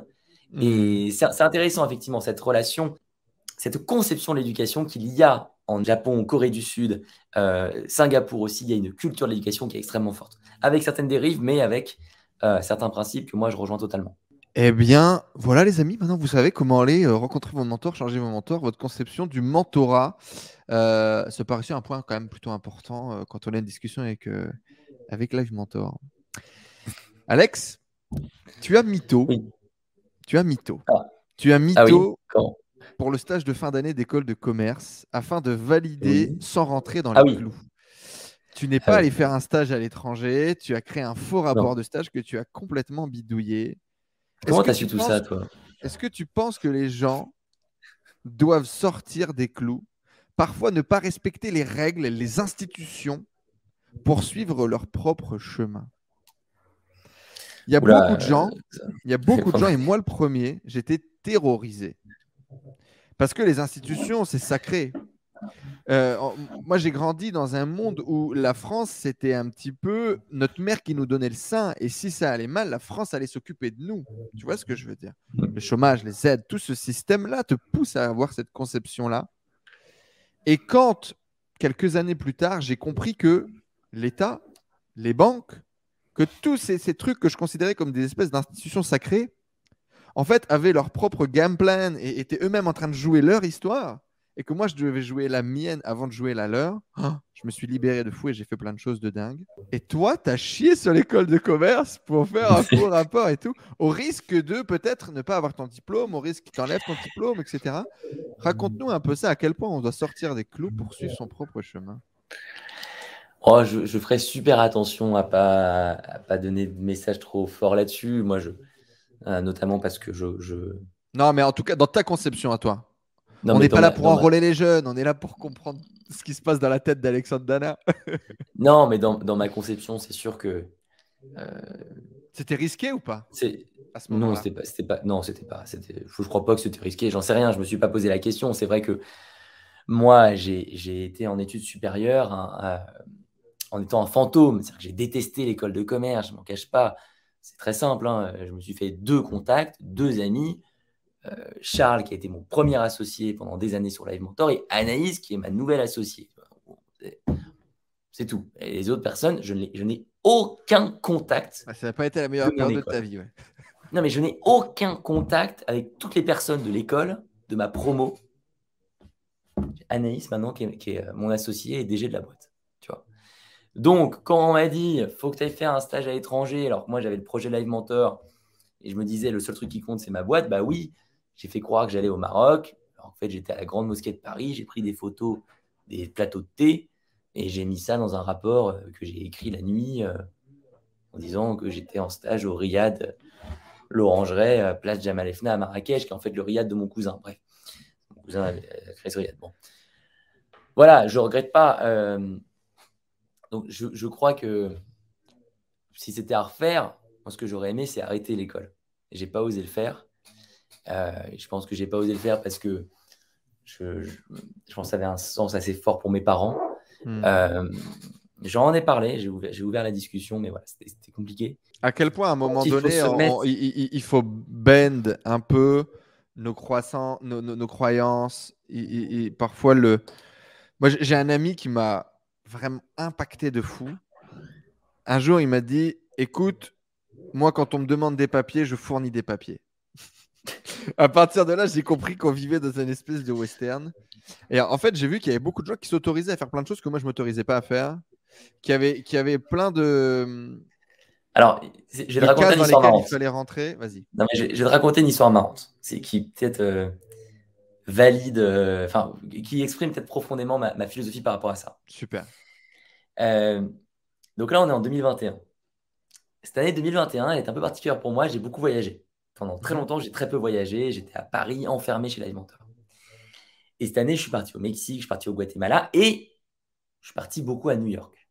Mhm. Pourquoi? Parce que j'ai 33 ans, j'ai pas d'enfant, je ne suis pas sûr d'en vouloir. Par contre, j'ai une passion pour les arts du cirque. J'en ai mhm. parlé, c'était le métier de ma mère. Là, j'ai une vraie profonde passion pour les sangles aériennes et le trapèze volant. Et il se trouve qu'à New York, il y a une communauté géniale sur le cirque et j'avais envie d'aller passer du temps là-bas. Sauf que, n'es pas sans savoir que les États-Unis, on ne peut pas y aller autant de temps qu'on veut. Ce n'est pas, mhm. euh, c'est, pas euh, entrée gratuite. En tant que touriste, tu peux y aller que quelques semaines. Mhm. Et donc, je cherchais une manière d'y aller pour plus que quelques semaines. Mhm. Sauf que la manière d'avoir un visa classique, c'est d'avoir un, un, contrat de travail avec une entreprise américaine. Je n'allais pas quitter l'inventeur pour avoir un boulot chez Google euh, et pouvoir faire mes cours de cirque. ça, ne va pas. Ça n'a pas de sens. Après, on m'a dit il y a le visa investisseur. Il faut que tu mettes 200 000 euros aux États-Unis, que tu crées une entreprise, que tu prennes un salarié pour avoir un visa investisseur. Je, veux juste faire des, arts du cirque. Je ne vais pas mettre 200 000 euros, je ne les ai pas de toute façon. Et je ne vais pas avoir un employé qui va être là à rien faire pour mes cours de cirque. Et là, à un moment, on m'a dit, mais attends, Alex, tu peux avoir un visa étudiant. Hmm. En fait, j'ai allé sur Google Maps, j'ai tapé école New York et j'ai trouvé une école de ballet à Manhattan. Je l'ai contacté, je leur ai dit, écoutez, bon, moi, j'ai jamais fait de ballet, j'ai jamais fait de danse classique de ma vie. Mais je suis chaud pour essayer. Et en plus, il paraît que c'est un bon entraînement physique pour euh, euh, les arts du cirque. Et j'ai contacté donc Stéphane, le, directeur, euh, qui m'a dit écoute, c'est n'importe quoi ton projet. On n'a jamais vu un truc comme ça, mais vas-y, viens, passe, on discute 15 minutes. Au final, je suis venu. On a sympathisé, on est resté une heure et demie ensemble. Et il m'a pris, il m'a fait mon visa étudiant. J'ai pu rester trois mois aux États-Unis. Là, je peux y retourner quand je veux. Euh, et, ça, oui, ça montre qu'en fait, dans la vie, tu n'es pas obligé de t'arrêter à la première règle qu'on te donne. C'est ça la leçon. Ça ne veut pas dire qu'il ne faut pas respecter les règles, mais tu n'es pas obligé de t'arrêter à la première règle qu'on te donne. Et en fait, le monde est beaucoup plus complexe que qu'on croit. Il y a plein de règles différentes, il y a plein de terrains de jeu différents. Ça, j'y crois beaucoup. Par contre, je ne crois pas à l'approche qui est euh, euh, duper le système, euh, défiscaliser son entreprise, ne hmm. pas payer ses impôts en France, etc. Tu vois, ça, ça j'y crois absolument pas du tout. je crois, je crois, je crois pas au fait qu'il faut bosser pendant 4 ans avec quelqu'un en freelance en faisant du salariat déguisé si cette personne bosse à temps plein pour toi tous les mois pendant 4 ans. Je pense pas que ce soit bien. ça se fait en France, ça? Il y a des gens qui font ça, oui, bien sûr. Non, donc effectivement, on ne croit pas en tout ça. Par contre, effectivement, cette anecdote est, géniale et parlante. Et après, je pense que tout le monde trouvera euh, ce qu'il a envie de trouver. Mais, mais, effectivement, tu vois, typiquement, il y a plein de gens qui réaliseront jamais le, leur rêve parce qu'ils n'ont pas creusé, parce qu'ils ne sont pas allés jusqu'au bout, parce qu'ils se sont dit non, mais c'est pas possible, parce que c'est pas disponible. En fait, euh, c'est disponible. Il fallait juste passer par la fenêtre plutôt que par la porte. Il y a toujours des moyens d'arriver à, à ses buts. Bien évidemment, dans le respect de la légalité et d'autrui, bien évidemment. Alors justement, tu parlais de finir les études. Tu as fait deux années de césure pour finaliser ton école de commerce, mais tu l'as finalisé dans la souffrance, dans la douleur et dans le sang, mais tu l'as finalisé. Cinq ans, cinq ans pour avoir le diplôme. Cinq ans, ouais, donc pour avoir les deux dernières, non, les trois dernières années du coup, parce que tu avais fait deux années de, prépa avant. Euh, qu'est-ce que tu recommandes? Est-ce qu'on va au bout? Est-ce qu'on finit? Est-ce qu'on entreprend en parallèle de son entreprise? Est-ce qu'on prend une année de césure pour lancer des projets? C'est quoi le meilleur plan selon toi euh, pour toutes les nanas et les mecs qui sont en études ou qui sont peut-être au boulot mais qui ont vraiment une envie ardente de lancer quelque chose? Qu'est-ce que tu recommanderais? Il faut lancer quelque chose en parallèle de ses études si on a envie de le faire. Il n'y a, a, pas de raison de, pas le faire euh, de ne pas le faire en parallèle des études. On a le temps on a des week-ends, on a des, soirées, on a des matinées, on a le temps de faire plein de choses. On a, beaucoup plus d'énergie que ce qu'on pense. Toujours, toujours, toujours, toujours. On a une fausse conception de l'énergie, mais ça, c'est encore un autre sujet. Mais c'est un de mes, passions du moment. On pense que l'énergie, c'est une question de repos, machin. C'est pas du tout le sujet. C'est une question de diversité d'activités. C'est une question, justement, si on reprend le tarot, intellectuel, émotionnel, spirituel, sexuel, les quatre d'énergie, les quatre dimensions du tarot. Il faut les creuser les quatre. Euh, mais, mais le, euh, mais par contre, euh, je n'irai pas jusqu'à dire qu'il faut absolument lancer sa boîte dès les études ou supprimer les études. Je pense qu'on apprend aussi énormément en rejoignant une entreprise, la bonne, pour soi, au bon moment, avec les bonnes personnes. On grandit et on peut ensuite partir, faire son chemin. Et moi, je suis fier de voir des anciens de mon équipe qui sont partis pour monter leur boîte. J'en ai cinq maintenant. Tu vois, bientôt, je vais pouvoir compter sur deux mains. Euh, je trouve ça fantastique. Et donc, du euh, coup, est-ce bah, que quelqu'un qui est perdu dans les études, est-ce que tu lui recommanderais d'aller au bout, d'aller chercher le diplôme? Ça, c'est au cas par cas, ça, ça, dépend énormément. Ça dépend de son projet à côté, ça dépend de son envie, ça dépend de, ça, c'est, au cas par cas. Toute ma, tu sais, toute la philosophie Live Mentor, elle, elle, me fait souvent botter en touche euh, dans ces podcasts quand on, on, me pose certaines questions, parce que nous, on croit dans l'accompagnement individuel. On croit dans le coaching, on croit profondément euh, dans le fait que chacun a besoin d'un moment pour se poser les bonnes questions. Mhm. Et donc, euh, bah, pour 10 personnes étudiantes qui ont le problème que tu poses, j'ai besoin d'avoir 10 conversations avec ces personnes pour euh, qu'on trouve peut-être ensemble 10 pistes différentes. Posez-vous les bonnes questions, les amis. Posez-vous les bonnes questions. Euh, en tout cas, entreprendre en parallèle, commencer à lancer des choses, ça c'est une évidence. Mais en parler, en parler d'un travail aussi. En, parallèle des travail, ouais, c'est ça. en parallèle, Nous, une, une, formation de notre catalogue qui, euh, dont je suis très fier, euh, c'est la formation tester et trouver une idée. Formation side project en anglais, qui mm. est suivie par des salariés qui, en parallèle de leur travail, décident de monter quelque veulent commencer à amorcer quelque chose, quoi. C'est ça.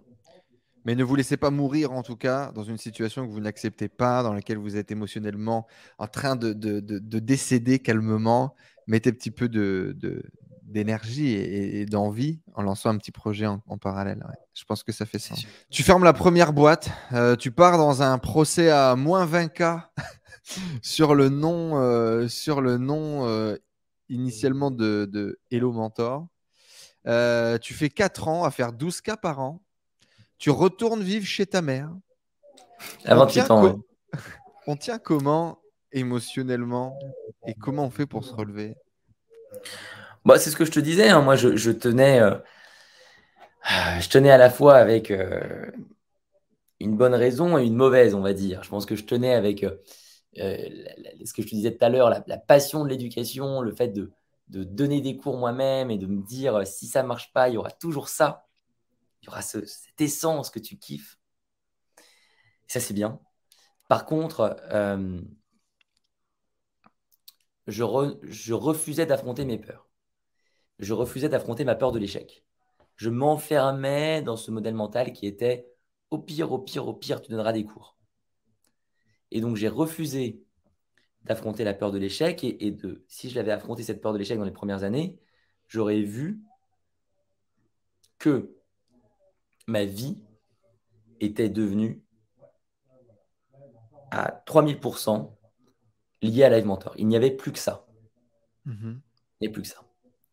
Et, donc, je me le suis pris en 2016 de plein fouet quand j'ai fait mon premier burn-out. À ce moment-là, je, me suis pris de plein fouet que euh, toute ma vie était euh, dépendante de Live Mentor. Et qu'en fait, ma, vision de moi-même, euh, la vision de mon identité, c'était ma boîte. Ça faisait 4 ans que j'avais pas de relation amoureuse. Ça faisait 4 ans que j'avais de moins en moins de moments avec mes amis. Il n'y avait pas de voyage.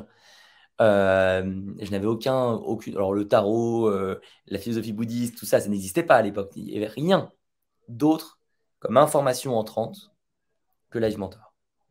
Comment on fait? Parce que pour faire des grandes choses, il faut être obstiné pour qu'on ait des résultats, il, faut être focus, il faut taper dedans, il faut mettre tout ce qu'on a au même endroit. Comment on fait pour que notre état émotionnel ne dépende pas du niveau de réussite de nos projets Mais moi, justement, la conclusion à laquelle je suis arrivé après 11 euh, ans et qui explique donc mon, mon second livre, donc je suis en train de bosser sur mon deuxième livre en ce moment. J'ai publié le premier au début du confinement qui s'appelle La méthode Live Mentor, 12 étapes pour développer son entreprise. Donc, il y a un livre qui est vraiment structuré sur les compétences euh, concrètes à acquérir, comme déterminer ses prix, s'associer ou ne pas s'associer, mettre en place des systèmes, euh, se faire connaître. Donc, des, compétences très concrètes pour passer de j'ai une idée ou je n'ai même pas d'idée à j'ai une entreprise qui peut vivre. Mhm. Le deuxième livre est très différent. Il touche à la santé mentale des créateurs et des créatrices d'entreprises, des entrepreneurs. Et donc, je suis il s'appelle donc Créer une entreprise et surtout être heureux. Comment créer et développer son projet sans devenir anxieux, enfermé dans sa propre création. Et donc, dans ce, ce livre, en fait, j'ai identifié sept symptômes de malaise euh, la peur de l'échec, le syndrome de l'imposteur, l'obsession du détail, qui peuvent conduire au burn-out. Et notamment, dans la partie obsession du détail, j'explique en quoi il ne faut pas que son entreprise envahisse toute sa vie mais au contraire, comprendre que se nourrir à l'extérieur, avec le bon cercle amical, avec les bons centres d'intérêt, va en fait nourrir l'entreprise. cet éveil à l'extérieur va nourrir à l'intérieur. Et c'est ce qui permet de garder l'équilibre, tu penses, et, que même quand les résultats sont pas là, émotionnellement, on arrive à être OK? Absolument. Absolument. C'est ce qui permet d'avoir l'ouverture vers le champ des possibles. C'est ce qui permet de prendre les meilleures décisions. C'est ce qui permet de faire plein de choses. Ça reste quand même un, vrai sujet euh, sur lequel il m'arrive encore de, beauté en touche, que ce soit pour moi-même ou pour des clients. C'est-à-dire qu'à un moment donné, tu as mis euh, un mois, deux mois, parfois beaucoup plus, de temps, d'énergie, euh, d'envie, de passion, d'attente. Et là, flop. La ligne de produit ne marche pas, le lancement que tu es en train de faire ne fonctionne pas. Et, du coup, euh, les finances de la boîte qui descendent, le stress qui monte. comment est-ce que tu fais pour garder, tu vois, le up? Tu penses vraiment que c'est du coup se garder cette virtuosité des activités? mais, mais, en fait, quand tu as, la tête dans le guidon et que tu fais que euh, travailler, travailler de manière obstinée, tu n'as pas le recul pour prendre les bonnes décisions. Et ça ne veut pas dire. Enfin, c'est pas une question de bosser moins. Euh, ce que tu veux éviter, c'est la situation où tu ne fais que penser à ton entreprise. Mais quand tu es dans ces phases-là, que moi j'ai connues pendant quand même, mais au total, je pense, six années, hein, tu penses du matin au soir à ton entreprise. Tu n'es pas en train de bosser du matin au soir. Tu peux pas. Physiquement, c'est impossible de bosser. Mais par contre, tu te pollues une bonne partie du temps. Quoi. Mais tu te pollues ton esprit. Hmm. Et donc, moi, ce que je dis, c'est pas bosser moins, c'est penser moins. Penser moins à son entreprise. C'est enlever la charge mentale. Le moment où tu es dans ton lit, tu checkes tes mails, tu n'es pas en train de travailler. Tu es juste obstiné par les trucs négatifs. C'est ça. C'est ça. Et donc, ça t'empêche d'être vraiment efficace au moment où tu bosses. Et en plus, ça t'empêche d'aller prendre de l'énergie ailleurs. Et donc, les tricks, c'est quoi? Eh bien, les tricks, c'est de prioriser dans son calendrier sa santé mentale. Sa santé mentale, son bien-être, de répartir son temps sur différents sujets, outre l'entreprise, et de comprendre que si tu ne le fais pas de manière proactive, le travail va toujours venir manger ce temps-là et cette tout l'espace qu'on lui laisse. Hmm, il y aura toujours du travail. Il y aura toujours un mail supplémentaire à écrire. Il y aura toujours un client à qui répondre. Il y aura toujours euh, une ligne de production à améliorer. Toujours. Donc, il faut mettre des barrières pour empêcher le travail de prendre tout. Et là où c'est contradictoire, mais encore une fois, ça va dépendre après, à mon avis, au cas par cas avec les entrepreneurs, c'est que, et en même temps, à une certaine phase de ton entreprise, surtout au début, il va falloir taper dedans euh, comme si avec ça qui comptait pour avoir euh, peut-être donné l'élan ou aller chercher les résultats nécessaires. Mais ça, il faudra l'expérimenter pour le voir. Et, c'est drôle, tu vois, que tu dis ça parce que j'en suis arrivé un peu à une conclusion qui est similaire. C'est le Q4. 95% euh, de mes revenus viennent de l'e-commerce. Donc là, moi, je joue 80% de mon année sur trois mois. Et du coup, on a énormément de, de préparation, de focus, de, tout ça. Et mon objectif, du coup, pour ce plan de 90 jours, pour ce trimestre, c'est ma santé mentale. Et donc, j'ai des rendez-vous toutes les. Enfin, j'ai rendez-vous quasiment avec moi tous les jours. Que ce soit bon, sur la, méditation, parce que du coup, je médite depuis un moment maintenant, mais sortir le chien, aller marcher, aller au sport. Un gros, gros planning de sport intensif pour justement bah, te mettre la tête ailleurs, quoi et euh, des activités off le week-end où je me fais des kiffs, où je vais manger à droite, je vais manger à gauche. Parce que je sais que si émotionnellement je tiens pas le choc, il, va tellement y avoir de up and down. En, en, gros, quand tu joues 80% euh, de l'année financièrement euh, sur, sur trois mois, tu as des semaines qui devraient être magnifiques et qui vont peut-être être beaucoup moins magnifiques que prévu.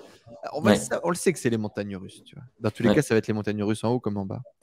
Et donc, je me suis dit, OK, si je ne suis pas solide là plus que jamais, euh, ça va pas aller quoi.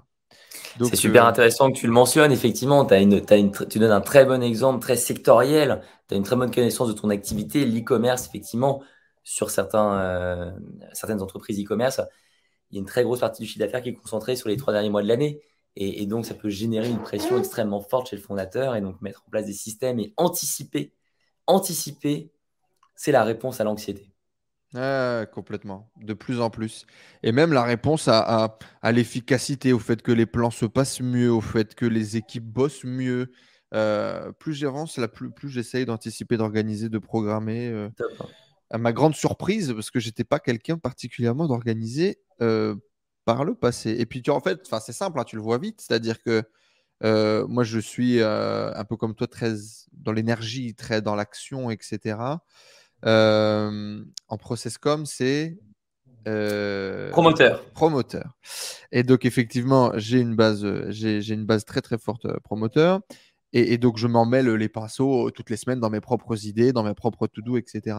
Et le problème, c'est que quand je commence à être overwhelmed d'un point de vue émotionnel, que je ménage mes émotions, tous mes capitaines en dessous là, je les démonte je communique hyper mal, je suis hyper. Euh, bah, ça devient n'importe quoi.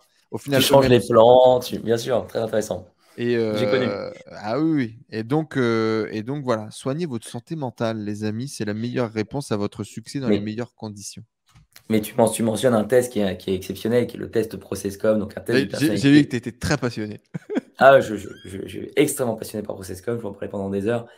Euh, mon associé Anaïs l'a passé. Je, bosse dessus avec plusieurs personnes de mon équipe pour bien comprendre leur profil. La connaissance de soi est un outil fantastique quand on commence à bosser avec d'autres personnes. Et donc, alors, moi, j'ai une base promoteur, j'ai une phase en ce moment qui est rebelle. Donc, je suis réactif plus que proactif. Euh, très, très, très, très, très réactif. Euh, mais c'est super intéressant pour toi de te demander est-ce que je suis la bonne personne pour faire les plans de mon entreprise? Ou est-ce qu'il ne me faut pas quelqu'un d'analytique en ce moment qui va faire mon plan 2022 et moi me mettre dans une zone où mon génie de promoteur va mieux s'exprimer? Tu sais que j'ai vécu un espèce de mini deuil le jour où je me suis rendu compte que j'étais pas la bonne personne pour développer mon entreprise? En fait, c'est, je challengerai un peu ce que tu viens de dire. C'est pas que tu n'es pas la bonne personne pour développer ton entreprise, c'est que tu as, y a besoin de plusieurs euh, parents pour élever un enfant. Ouais, c'est intéressant de le voir comme et, ça. Et donc, et donc, tu es peut-être pas la bonne personne pour faire le plan. Oui, enfin, il y, a effectivement euh, ou pour faire le plan, ou pour la manager, ou pour la vendre. Et chaque rôle. Euh, c'est ça. C'est ça. Hmm. Tu peux pas faire tous les rôles. Et là, effectivement, c'est un deuil. Dire, je peux pas faire tous les rôles. À un certain niveau, j'ai besoin euh, d'être entouré. Et c'est là où il faut bien comprendre vraiment chaque personne qui est autour de toi pour se dire, lui, analytique, il va faire le plan, il va le dérouler. Si on a une crise, c'est pas lui qui va venir sauver la baraque. Et c'est pour ça d'ailleurs qu'on a, je pense, autant de, grandes personnalités ou de grands succès qui parlent de l'importance de s'entourer, de trouver des gens qui sont beaucoup plus doués que soi, etc. Et qu'on a également d'autres personnalités euh, très égocentriques qui ont planté des trucs incroyables qui étaient magnifiques parce qu'à un moment donné, ils n'ont peut-être pas réussi à donner cette bulle d'air, ces responsabilités, cette place à des gens pour faire avancer leur bébé et ils se sont suicidés tout seuls avec. quoi.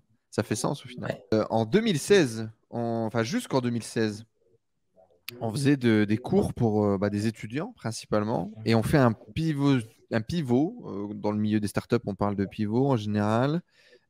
total, on change de branding, on change de positionnement pour accompagner des créateurs d'entreprise. Bon, ben, bonjour. Rebonjour. On est du coup en décalage après. Euh, alors pour vous, c'est tout de suite dans la foulée. Et puis pour nous, c'est quelques jours euh, après. Merci Alex d'être euh, revenu fidéliser mes questions. on en était arrivé du coup sur. on parlait de business, on parlait, on parlait de Live Mentor et on parlait du coup de pivot choisir de pivoter, changer complètement de branding et de positionnement, c'est ce que tu as fait. Euh, comment est-ce qu'on le fait avec succès? Il y a énormément de gens, quand ils pivotent, ils se cassent la gueule et ils ne s'en remettent jamais. Euh, l'enjeu est fort parce que c'est changer complètement de, philosophie, de positionnement, de branding. Il y a beaucoup de choses qui changent. Raconte-nous un petit peu comment toi, tu as abordé ça. Pourquoi, selon toi, ça a marché pour toi? C'est un sujet qui est complexe, mais de mon expérience, il faut être radical. Mhm. Et je pense que ce qui a fonctionné pour nous, c'est que je me suis retrouvé donc à l'été 2016, donc il y a cinq ans, à Chypre. Euh, je suis allé euh, là-bas parce que ma grand-mère était hospitalisée. Ma grand-mère est partie en vacances à Chypre. Elle est tombée malade sur place. Et donc, je suis allé la chercher à l'hôpital. Elle était déjà assez âgée. Euh, et en fait, durant ce voyage à Chypre, j'ai pris pas mal de décisions sur ma vie pro et perso. Là, on va se concentrer sur le pro. Et c'est à ce moment-là qu'on a ancré le pivot, qu'on a arrêté d'hésiter sur le pivot. C'est à ce moment-là que je me suis dit, il faut vraiment transformer l'activité de l'entreprise. Et donc, j'ai écrit un mail à mon équipe qui était à l'époque donc très petite, hein. c'était environ 5 personnes, ce n'était pas les, les 100 personnes d'aujourd'hui. et je leur ai dit euh, je ne veux plus entendre parler de l'ancien modèle. Moi, Alex, je ne peux plus en entendre parler. Donc, donc on va. Donc il y a une partie de l'équipe qui continue à maintenir l'éducation pour les. C'est ça. Pour les, pour les étudiants, oui. Voilà, on va, on va se répartir les rôles, mais moi, je dois sortir de toutes les boucles sur l'ancien modèle pour me concentrer et mettre toute mon énergie, toute ma charge mentale sur le nouveau monde. Et ça, ça m'a permis, je pense, d'être euh, radical et de euh, lancer en quatre semaines notre, euh, notre nouveau modèle, d'avoir des premiers résultats et puis ensuite bah, d'embarquer toute l'équipe avec moi et de, de construire ce, qui est devenu Live Mentor aujourd'hui. Quand on, on, a un business, alors il n'est pas personal brandé ton business, mais tu es une figure de proue de ce business auprès du public, auprès de tes investisseurs, auprès de beaucoup de gens. Il faut animer ce message et tu l'as animé avec tellement de passion dans l'enseignement, auprès des élèves, etc.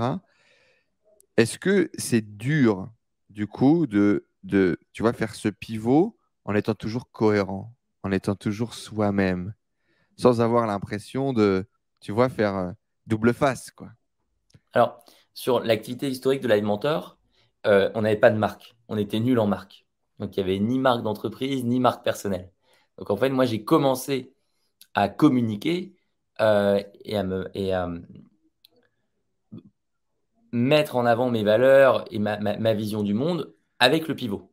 D'accord, ok. Donc il y, y, a eu vraiment une polarisation à ce moment-là. Avant, finalement, le branding n'était pas suffisamment marqué pour qu'il y ait un, un énorme pivot à ce niveau-là. Exactement. Et en fait, ça s'est fait de manière assez euh, logique. En fait, on a commencé à créer des formations. On n'avait pas du tout de budget pour embaucher des experts. Et donc, j'ai créé moi-même les premières formations.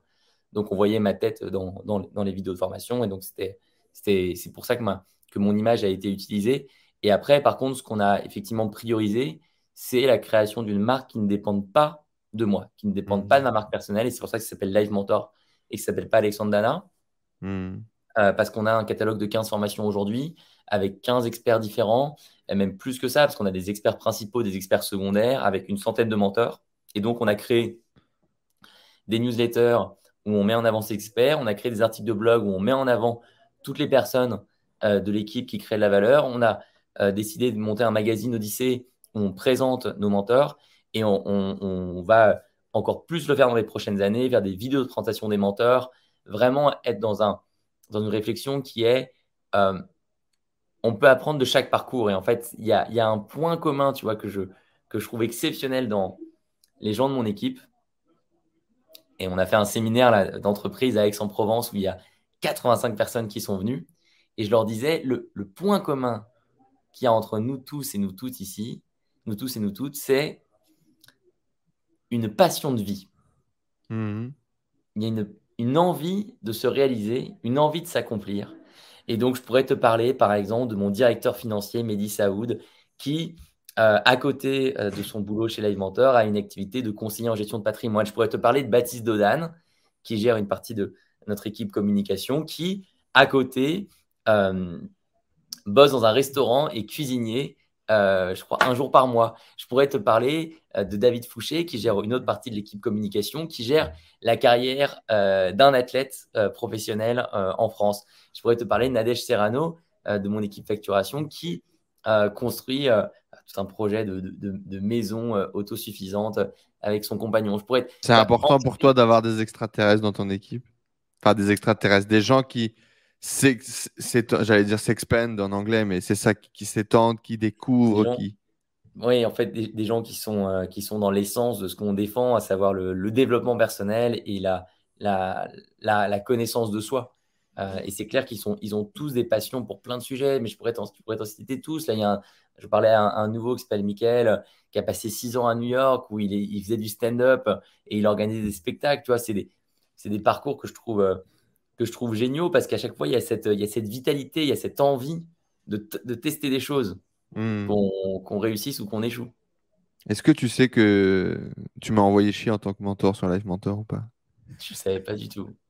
2016, euh, dans 2016, je suis dans mes premiers voyages de nomades digitaux. Euh, je découvre cet environnement, je commence à me construire. Je suis en Europe de l'Est et je découvre ta plateforme. Euh, le pivot était déjà fait. Le pivot était déjà fait. Il y avait encore une partie études, etc. machin. Et, moi, à cette époque-là, je suis encore quand même un peu perdu. Genre, j'ai pris mon envol, mais sans savoir où aller, ni comment on allait y aller, tu vois. Et je me dis, ouais, ça peut être un bon moyen de commencer à donner des formations, à accompagner les trucs et tout. Et à ce moment-là, euh, c'est assez rapide, un formulaire et une réponse euh, on, ne recrute pas de mentor ou ton profil n'est pas adéquat ou un truc comme ça. J'en ai pleuré pendant des semaines. Euh. C'était en, en, quelle année tu dis? 2016 2016. Ouais, 2016. on, avait, on avait personne à l'époque. Il n'y a que moi en fait. je pense qu'on t'a dit non parce qu'on ne pouvait pas payer. on pouvait payer personne en fait. pendant, pendant, pendant toute l'année 2016, j'ai été le seul mentor en fait. Hmm. Et, juste, et, justement, du coup, on, en reparlera un petit peu de, ces années folles de Live Mentor.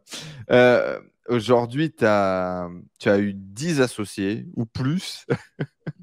tu as fait plusieurs rondes de levée de fonds. Tu as réussi à lever de l'argent institutionnel, de la love money. Bref, tu as réussi à être un vrai leader, à accompagner les gens dans tes visions, dans tes projets. Comment est-ce qu'on choisit justement ses partenaires et ses associés? Tu as, eu des, as eu des, des, des succès qui durent encore Oui, il faut bien, faut bien distinguer les, les associés cofondateurs et puis les actionnaires financiers. C'est pas la même chose. Euh, moi, c'est sûr que la, la, décision qui a eu le plus d'impact sur la trajectoire de Live Mentor, c'est mon association avec Anaïs Preto. Euh, Anaïs que je connais depuis 10 ans, puisqu'on était en cours ensemble. C'était ma seule amie en école de commerce. Euh, parce que la seule personne que je connaissais. Et c'est vrai que j'ai pendant plusieurs années en fait construit un respect euh, extrêmement fort pour euh, ses compétences. On est très différents, mais on partage euh, des valeurs en, commun. ces valeurs en commun, c'est la, la résilience. je pense qu'on est, on est tous les deux du genre à, vraiment pas lâcher. on a aussi en commun de vouloir construire une aventure collective. On, on essaye vraiment de faire grandir les gens autour de nous et, on pense qu'ils peuvent grandir, mais que c'est dur quand l'entreprise se développe aussi vite et donc il faut les, faut les accompagner. Hmm. Et je crois qu'il y a aussi une, une, euh, conviction chez Anaïs et moi que une entreprise, c'est pas juste du chiffre d'affaires. C'est plein d'autres choses, c'est un impact, c'est du sens, c'est une mission, c'est une vision, et donc on, est soucieux de tout ça. Euh, mais par contre, c'est vrai qu'on a, on a des caractères qui sont complètement opposés, et elle, c'est une, stratège long terme qui est fantastique. Là où moi, je suis un, amoureux de l'action court terme et de, et de la créativité. J'adore lancer des projets. Et Anaïs est extrêmement forte pour voir des tendances et se dire aujourd'hui, on va faire ça et ça va payer dans un an. je suis incapable de faire ça. Euh, et donc en, 2017, elle a rejoint l'aventure et en 2018, on, 2018, on a décidé de s'associer. Mmh. Et, et, ça, a été, euh, ça a été une décision euh, fantastique. Voilà, ça, a été le pari, ça a été le pari gagnant. Tu t'es associé euh, très tôt. Tu as démarré euh, bon, d'abord en, solo, on le sait, à donner des cours, etc. tu as pris un premier. as pris, un, as pris de l'argent tout de suite, j'ai l'impression, dès que tu as commencé à lancer ton premier projet? pas, pas, tout de suite, tout de suite, mais, mais c'est arrivé. Assez vite. L'argent de cette prof, finalement, c'est la première. Ouais, ouais hmm. j'ai ma prof qui m'a prêté de l'argent à taux zéro. On lui a remboursé après en, fait, il y, a, plusieurs, il y a plusieurs moments dans l'histoire euh, capitalistique de Live Mentor. Si maintenant on passe aux actionnaires financiers, euh, tu as eu une période où on a fait n'importe quoi, euh, au sens où on s'est beaucoup moins interrogé sur c'est quoi une entreprise et comment être de bons entrepreneurs. on ne s'est pas assez concentré là-dessus et on s'est beaucoup plus concentré sur comment lever des fonds. Ce qui est un biais. Parce qu'à l'époque, tu pensais que c'était the way to go, c'était la seule manière de, de, réussir? Ouais, je pense, je pense, je pense qu'on est tombé dans ce piège-là, clairement on est tombé dans ce piège-là et c'est pour ça qu'aujourd'hui on en parle et qu'on justement on reconnaît nos erreurs, on assume nos erreurs. Euh, l'idée de bootstrap à ce moment-là, c'est-à-dire de construire la boîte en essayant de vendre des produits tout de suite, etc. Non, ça ne te venait pas. Ok, super. Donc ce qui explique euh, du coup que tu as cherché des partenaires financiers dès le début. Tout à fait, ouais, tout à fait. Et, c'est pour ça que, heureusement, on est tombé sur des bons actionnaires, des gens qui n'ont pas voulu nous mettre des couteaux dans le dos. Et on a appris au fil des années à les gérer. Certains ont, ont, quitté l'aventure récemment, euh, on a racheté leur part et euh, ça s'est bien passé et tout le monde est, cool. Ouais, c'est cool. Et là, effectivement, on enregistre ce podcast donc le 15 octobre 2021. On a annoncé une levée de fonds de 11 millions d'euros qu'on a réalisé cet été. Et cette fois, on l'a réalisé dans des conditions très différentes, à savoir la c'était rentable. Euh, on a trouvé des partenaires qui achètent cette vision d'une entreprise qui a de l'impact sur la société française. On a pris des actionnaires qui sont soucieux non seulement des performances financières, mais surtout de l'impact qu'on va avoir. Et ils sont, leur, rémunération à ces partenaires financiers est indexée là-dessus. Euh, et donc, euh, on, est, on est content d'avoir, euh, avec le temps, compris les différentes nuances de gris qui existent dans le monde de l'investissement. Alors vas-y, passons sur l'investissement, c'était ma question d'après, mais, mais, creusons dessus tout de suite. tu lèves 2 millions d'euros sur les 4 premières années alors que la boîte enregistre 50 000 euros de CA. Raconte-nous comment, par, quelle magie, tu diras toi-même en interview que tes slides étaient éclatés au sol et que les chiffres n'étaient pas cohérents. Mais c'est quoi cette magie? Alex Dana, ta, maman faisait du cirque, toi tu faisais de la magie, c'est comment? Non, écoute, comment est-ce que, comment est que les gens ont pu nous faire confiance? Je pense, enfin, ce que je sais, ce qu'ils m'ont dit, euh, c'est qu'ils croyaient pas du tout dans ce qu'on faisait, mais par contre, ils croyaient en nous. Et ils se disaient, euh, je me rappelle de Mounia, par exemple, je fais coucou à Mounia RK, qui bossait dans un fonds d'investissement qui nous a fait confiance au début, qui m'a dit Alex, euh, nous, on s'est dit que tu adorais l'éducation et que tu n'allais pas lâcher. Ouais. Par rapport par la fenêtre, tu rentrerais. quoi.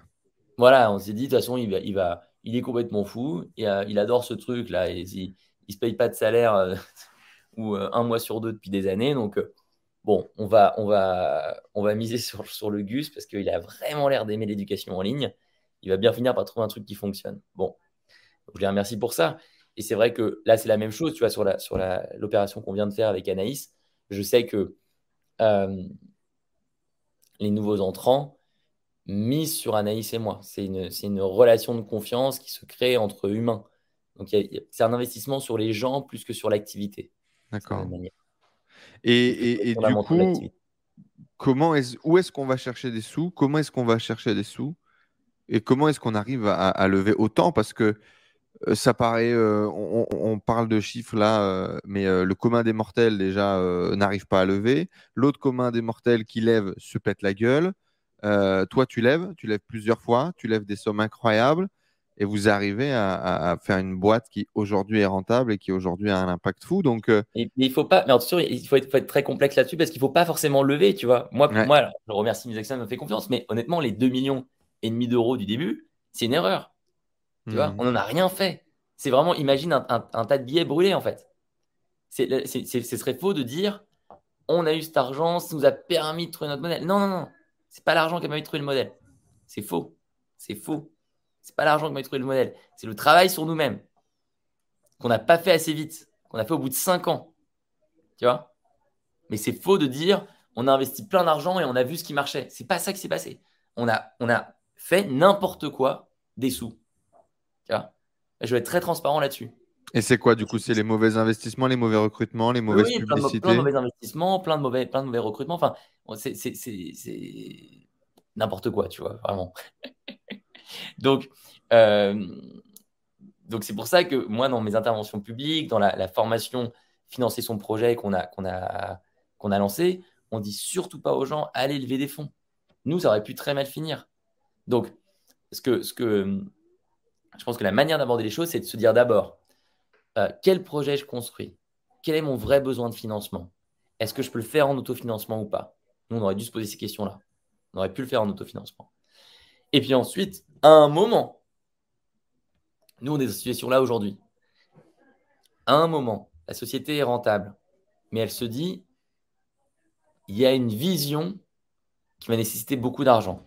Nous, c'est notre mhm. cas aujourd'hui.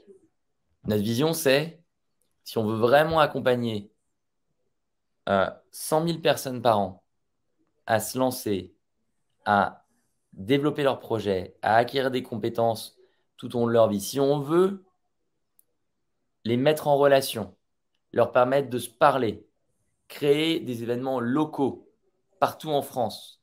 Si on veut pouvoir mettre à jour ces formations très régulièrement, parce qu'il y a des compétences techniques comme Instagram, Facebook qui demandent de remettre à jour les formations très souvent.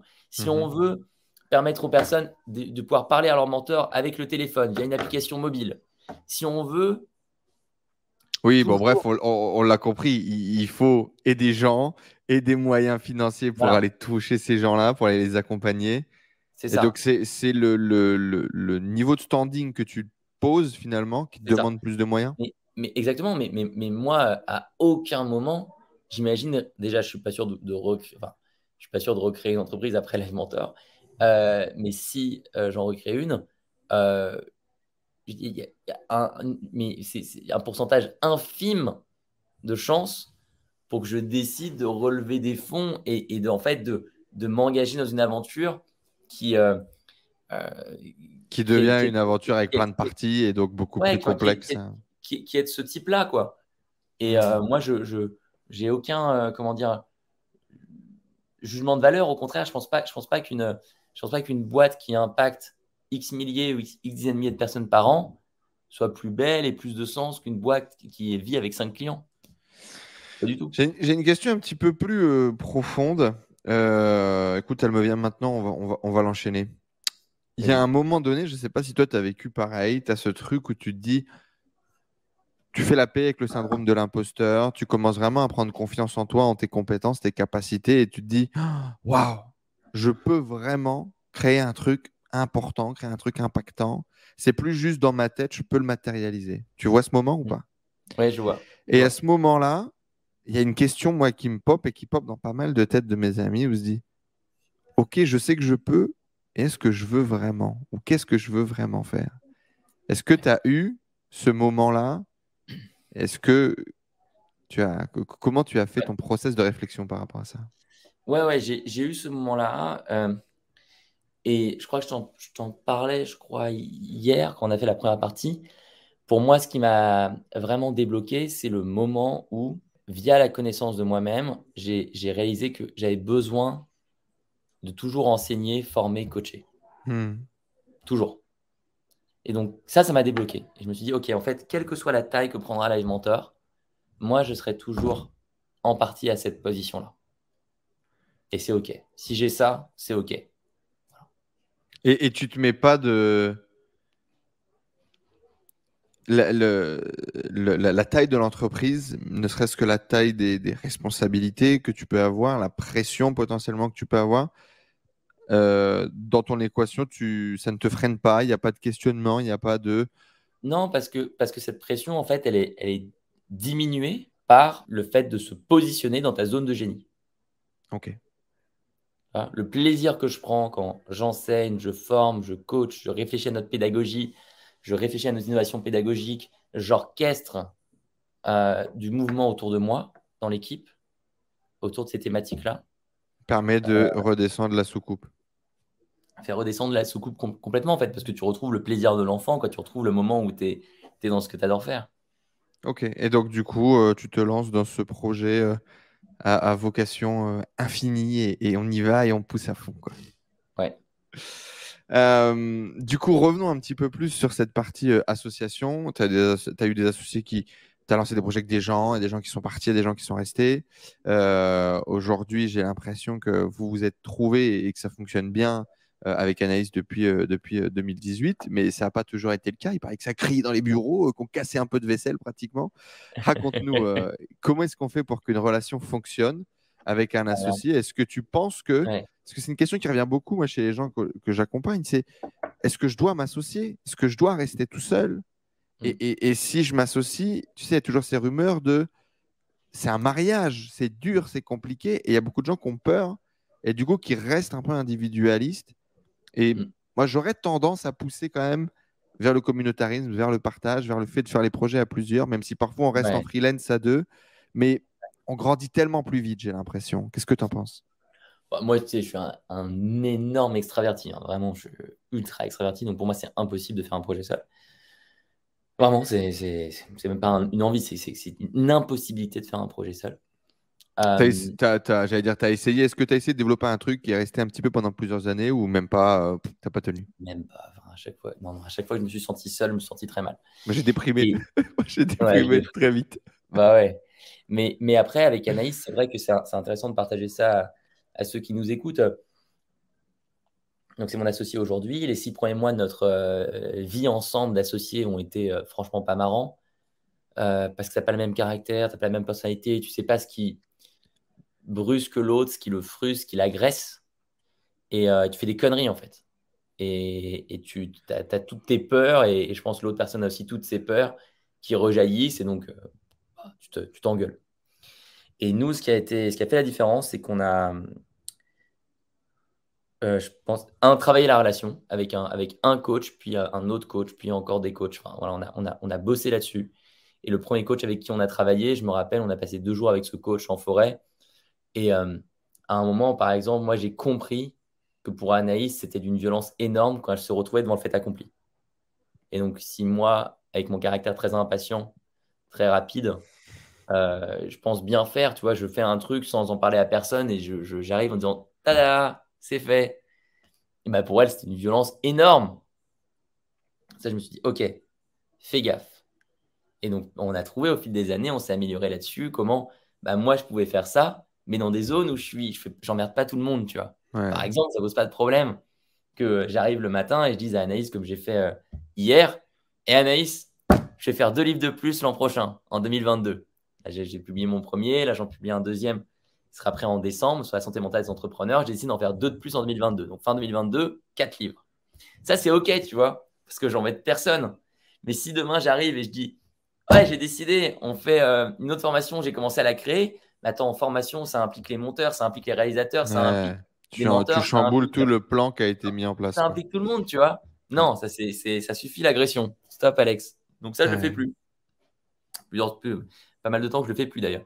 Euh, mais, mais voilà, ça a été tout un travail euh, de, connaissance de soi, de connaissance de l'autre, de connaissance de nous-mêmes qu'on a fait en étant accompagné par des coachs.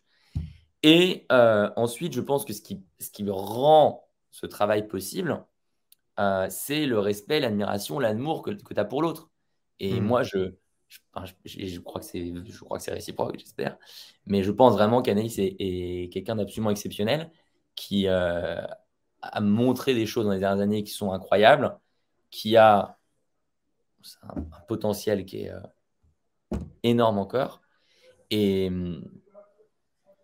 et donc, le, la, la, mettre dans les meilleures conditions, la soutenir quand elle a des moments de creux, euh, de la manière que moi, elle me soutient quand j'ai des moments de creux, c'est dans mes trois priorités. Et en fait, c'est ma priorité absolue, tu vois, en tant, en tant que cofondateur. Et, et, ça, je pense, c'est vraiment clé. Quoi donc, dev perso, connaissance de soi, encore une fois, ça aurait été ta clé. Et le, et le troisième point euh, que, je, que, que moi je défends, c'est tu dois faire confiance. Tu ne peux pas laisser à aucun moment s'instiller dans ton esprit euh, le côté euh,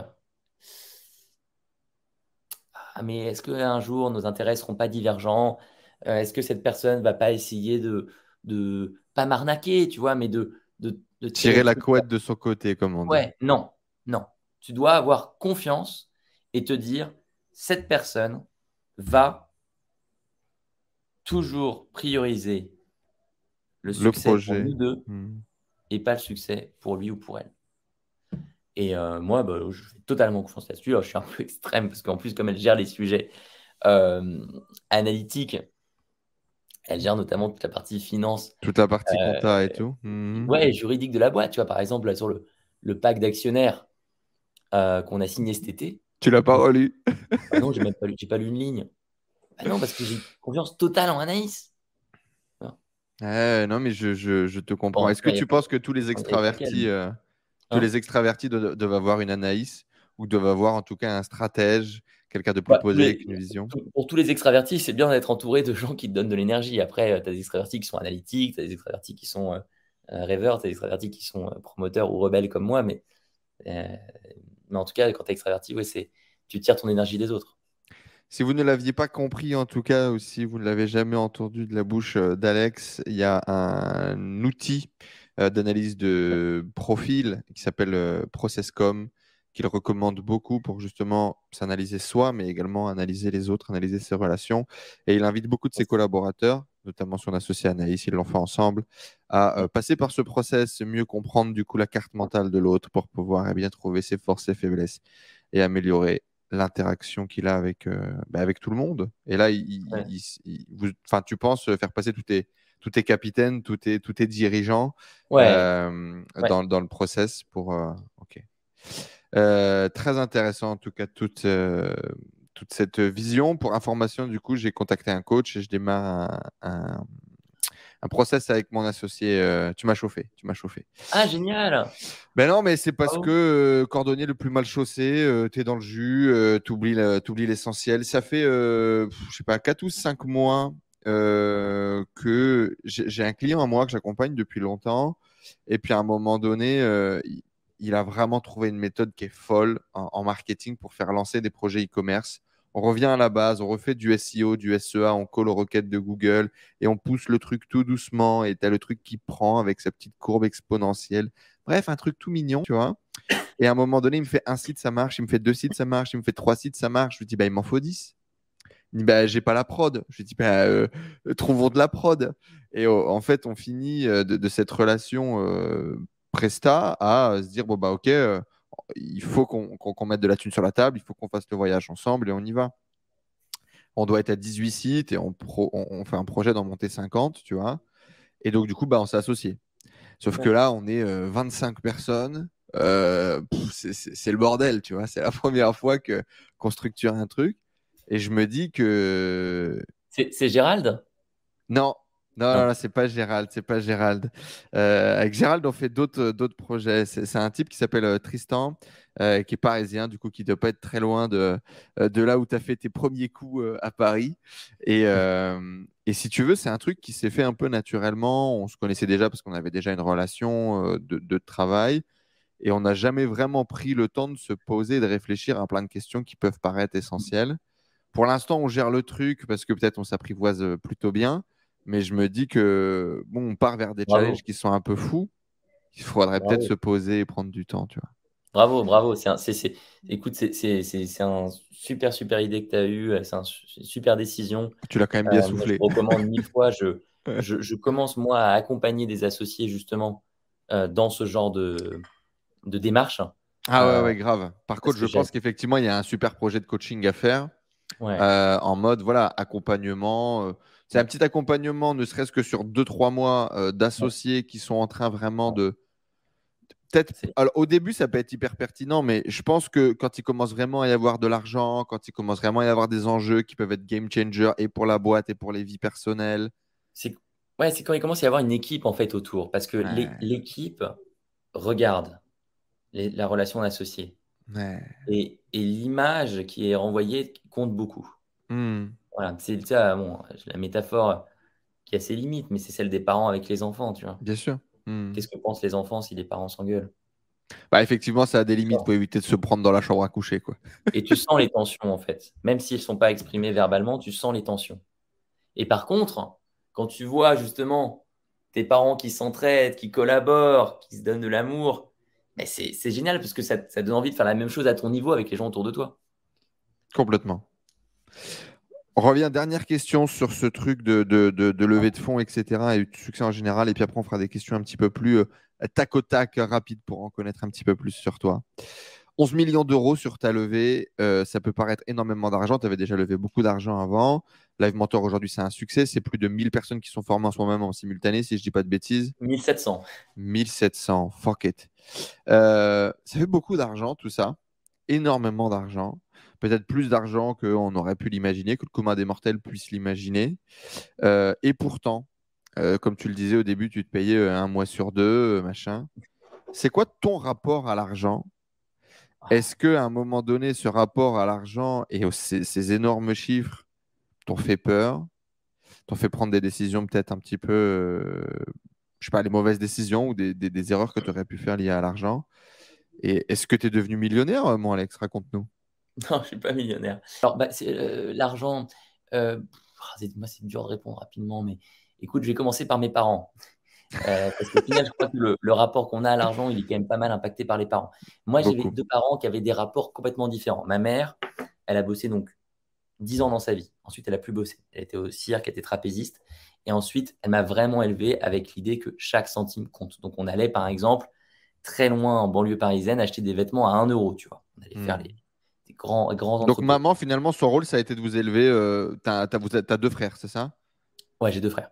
Donc, vous élevez tous les trois, maman au foyer, elle s'occupait de Ouais, j'ai un, demi-frère, donc elle a élevé moi plus Maxime et Benjamin et une autre maman.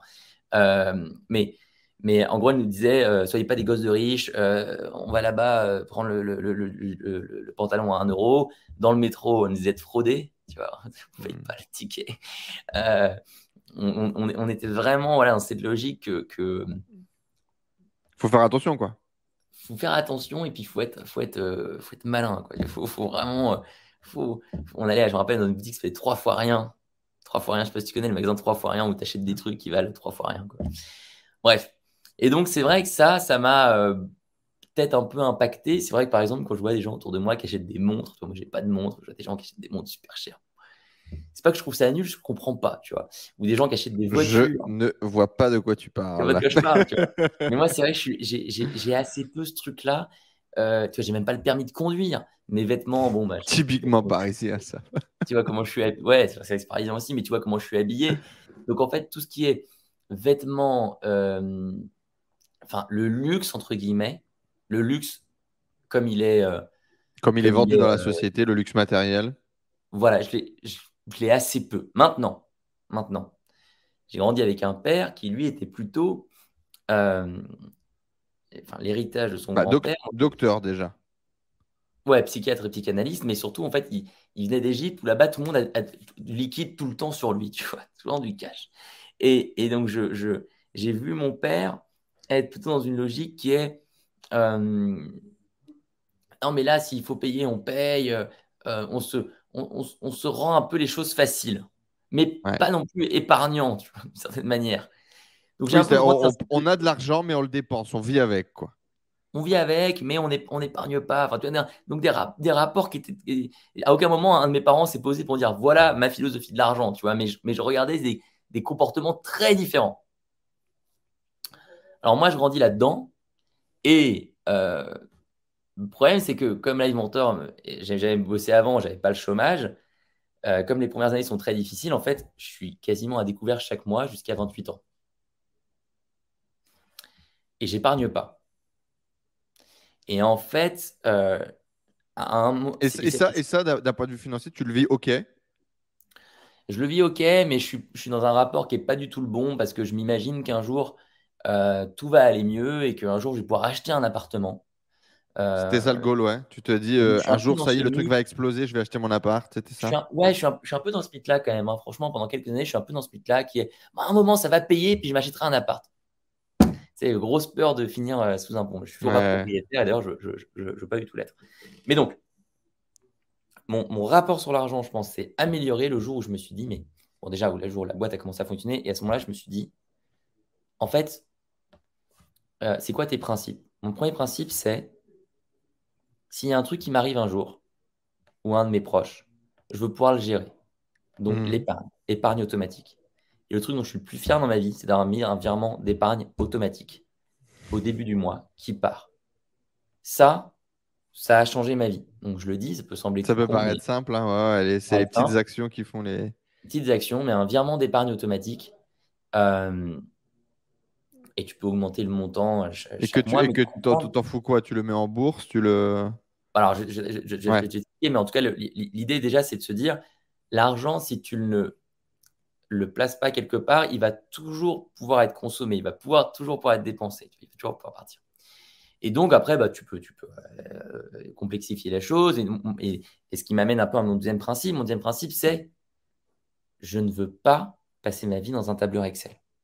Mhm. Donc ça, c'est mes choix. Je dis à personne de faire comme moi, mais moi, je n'ai jamais acheté d'action en bourse. Je le ferai jamais. Je n'ai jamais acheté un appartement. Je ne pense franchement jamais le faire. Parce que le temps passé à regarder les actions, les acheter, les vendre, le temps passé à éviter des apparts, faire des travaux, les louer, c'est pas mon choix. Moi, ma vie, c'est les expériences.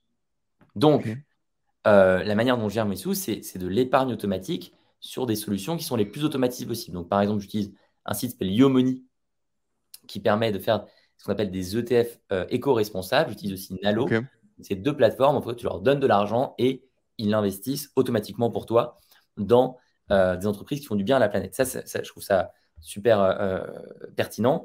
Et je fais la même chose avec donc des crypto-monnaies parce, que je, parce que je pense que le, une partie du futur financier est dans les crypto-monnaies et pas dans les banques centrales et mmh. qu'on va décentraliser une grosse partie de la finance et que ça peut donner plein de, de, de, de leviers intéressants. Donc, tu vois, voilà, je, fais ça. et par contre, troisième principe, où là, je me suis un peu éloigné de ma mère, j'ai identifié au fil du temps les sujets qui, pour moi, euh, m'apportaient de, l'épanouissement dans la vie. Et donc, il y a, et, là-dedans, j'investis bah, autant que je peux, sans, un peu sans compter. Donc, c'est mes les thérapeutes, euh, c'est les coachs, c'est euh, les, pas vraiment les voyages, mais il se trouve que j'ai créé au fil des années un cercle d'amis qui est assez international avec des gens aux États-Unis, des gens au Mexique, des gens au, Guatemala, ils étaient bon, ils sont partis ailleurs, mais à, Lisbonne beaucoup. Et, et donc j'adore par exemple le co-living, j'adore les expériences de vie en communauté. Donc ça, je le fais beaucoup. J'adore les arts du cirque. Et donc euh, je, je, je, suis content aujourd'hui de pouvoir me prendre de très bons profs. Et tu vois, j'avais un prof, là, Quentin, euh, qui me disait oui, bon, euh, à Paris, bon, bah, le prix c'est 45 euros. Je disais arrête, Quentin, non, je vais te donner 70 euros de l'heure. On arrête quoi. Hmm. Tu, mérites largement ça. Le mec, il a fait les JO et il était, il était dans l'équipe d'acrobates de France. Tu vois, enfin, je veux dire, ça, ça, je veux, je veux qu'il soit tranquille, tu vois, je veux qu'il puisse venir au cours euh, euh, sans, euh, en, sans être en PLS. Sans que l'argent soit un sujet, en fait. Sans que l'argent soit un sujet. Voilà, il y, a une, y a une compétence, je la rémunère. Donc aujourd'hui, le truc, c'était que l'argent ne soit pas un sujet, que ça puisse te permettre de te payer toutes les expériences que tu as envie de. C'est ça, voilà. C'est ça. Et donc, mais voilà, mais c'est vrai que par contre, j'ai ce, ce, ce, sujet qui est vraiment si je peux y passer que deux minutes par mois, c'est trop bien. Il faut vraiment que l'argent soit pas un sujet dans ta vie, quoi. Voilà, et je suis content, tu vois, aujourd'hui que ce soit deux minutes par mois. Je regarde jamais mes comptes, j'ai pas l'application sur mon téléphone, j'ai surtout pas de notification ou quoi. C'est pas le truc. Moi, je suis sur une stratégie qui est très long terme. Je suis pas, suis pas un trader, je veux pas le devenir. Euh, voilà, je, je, c'est pas ça qui m'apporte du, plaisir dans la vie. Comment tu définis, comment on définit sa REM du coup euh, comment on définit sa REM quand on, quand on monte une boîte qui, cartonne, mais qu'en même temps, euh, on a levé des fonds, qu'on a 100 salariés euh, et, que, bah. et qu'on n'est pas euh, avide d'argent C'est là, c'est là où la relation avec ton associé compte beaucoup. Mmh. et donc avec Anaïs, on a la même valeur là-dessus, qui est on ne veut pas une boîte où il y a des différences de valeur trop fortes. Donc on est à 3,5 entre le, la plus basse rémunération et la plus haute. C'est-à-dire que la plus haute, c'est pas nous. c'est pas. c'est pas Anaïs, c'est moi. Euh, parce qu'il y a des gens qui ont plus d'expérience, qui, arrivent avec 15 ans, 20 ans d'expérience, ça, se rémunère. Après, nous, on a des parts de la boîte, qui est un peu différent. Mmh, mais, euh, mais il y a d'autres gens aussi qui ont des parts de la boîte dans, l'équipe. Mais bref, euh, voilà, nous, on, est, on, est, on, a, on a choisi ce modèle-là qui est différent effectivement de certaines entreprises où il peut y avoir des écarts à x6, x10, x25. bon, bah on est, je pense qu'on est aussi, euh, euh, tu vois, aidé entre guillemets par le fait que ni Anaïs ni moi on a des enfants. Euh, donc au final, on est assez, on est assez au clair sur nos besoins entre guillemets. Hmm. Bon, Anaïs fait du cheval. Ça, ça, coûte un peu plus cher? Ça coûte un peu plus cher, mais elle elle sait, maintenant elle a les moyens de faire ça sans être ruinée. Alors qu'à une époque, vraiment, elle, le faisait, elle se ruinait dedans, quoi. Ouais, je me rappelle, elle avait une petite, une voiture qu'elle louait sur Drivey pour se payer des, équipements pour son cheval. Bref, voilà. Euh, elle habite à Aix-en-Provence. Euh, le, coût de la vie est moindre qu'à Paris. Enfin, on, je pense qu'on on est assez aligné sur le fait que euh, on a de quoi aujourd'hui mettre de côté, on a de quoi se payer les expériences et il n'y en a aucun nous deux qui se lève le matin en disant je vais être multimillionnaire. Tu as des objectifs justement, toi, par rapport à, par rapport à l'argent, par rapport aux finances? Pas du tout. Absolument pas. Non, non, moi je veux continuer d'avoir mes trois principes. Voilà. Mais j'ai aucun, aucun objectif en tête, genre je dois atteindre tant. Parce qu'en fait, ça, quand tu, quand tu rentres là-dedans, tu es dans le when, when trap. Il y a un super article sur Internet là-dessus. Donc, when, when trap, c'est donc le quand il y aura ça, il y aura ça. Tu vois, pour traduire en français, c'est un peu moche, mais bon. C'est l'idée que oui, c'est l'idée euh, d'attendre un point, un résultat à un moment pour, pour être quelque chose. Quand j'aurai 500 000 euros sur mon compte, un million d'euros sur mon compte, 100 000 euros sur mon compte, ça sera OK. Mais non. là, tu définis ton bonheur via des objectifs. Ce qui veut dire que quand tu vas atteindre l'objectif, tu vas être frustré. La philosophie bouddhiste, qui moi m'a beaucoup aidé ces dernières années, t'explique la différence entre objectif et intention. Tu vas avoir une intention qui est j'ai l'intention de ne pas être en pression financière. Donc ça veut dire j'ai pas de dette, ça veut dire j'ai assez pour euh, euh, acquérir chaque mois ce qui me fait du bien. Mais c'est une intention. Si tu commences à avoir un chiffre en tête, euh, on est dans une philosophie dans laquelle que je, ne rejoins pas du tout à titre personnel. Hmm. super. Top. Bah écoute, euh, ça répond exactement euh, à, la question que je voulais, c'était ta vision sur l'argent, quoi. Et donc du coup, votre business, il a un succès qui est, est assez incroyable, qui a été compliqué. C'est une énorme storytelling et aujourd'hui qui a un impact fou sur les gens. C'est quoi la clé du succès de Live Mentor selon toi? Il y je sais pas, je, pense, qu'au fond, euh, il y a tellement de clés. Je pense que ce que j'ai dit sur euh, l'ADN commun des membres de l'équipe, cette essence de vie, je pense, est, ce qui nous permet aujourd'hui de, de continuer d'avoir des, progrès et de construire quelque chose de beau pour les gens de notre communauté. Je pense que c'est ça. Le... S'il y avait un élément, je donnerais celui-là. C'est beau. Euh, vous avez scalé fort, du coup, euh, sur ces euh, bah, dernières années, sur ces derniers mois même. ça a été quoi, selon toi, pour faire encore un, petit truc putaclic, la clé? Du, du, scaling? Qu'est-ce qui vous a permis de passer de 10 à, à, 100, entre guillemets, ou tu vois, cette grosse exponentielle d'un coup? En trois ans, ouais. En trois ans, quand même. Mais, mais, mais, mais oui, c'est vrai, c'est rapide. Bah, outre l'ADN des membres de l'équipe, au niveau de la stratégie. Au niveau de la stratégie, je pense que Live, Live Mentor a cette, euh, cette capacité, c'est l'entreprise au global, a cette capacité à être entre plusieurs mondes. Ouais. Ça, je pense que c'est un, gros, gros point fort que, que euh, Rassembler différentes communautés, tu veux dire les solopreneurs, les start les. C'est pas tant ça, c'est que c'est qu'en interne dans la boîte, tu retrouves euh, une vision techno, une vision média, une vision communautaire, une euh, vision euh, du mentorat, de l'accompagnement et donc de, l'organisation humaine qui permet le mentorat. Tu retrouves une vision, une, une expertise aussi sur les logiques de, financement, de comment tu fais pour qu'une boîte de cette taille n'explose pas en vol. Mm-hmm. Comment tu gères les, logiques de BFR, par exemple. Et donc, en fait, c'est vrai qu'on a, cette originalité, en fait, cette diversité. Et quand je rencontre certains acteurs de notre écosystème, je vois des acteurs qui sont monofocus, sont uniquement dans la techno, ou qui sont uniquement dans le média ou l'infoprenariat, ou qui sont uniquement dans euh, l'accompagnement, ou qui sont uniquement dans. Tu vois et nous, il y a cette, euh, pluralité. Ce qui crée de la complexité en interne, moi je l'ai dit encore une fois au séminaire, c'est on a plein de métiers différents. Bien sûr. Plein de gens qui ont des modèles mentaux complètement différents. Et donc ça clash.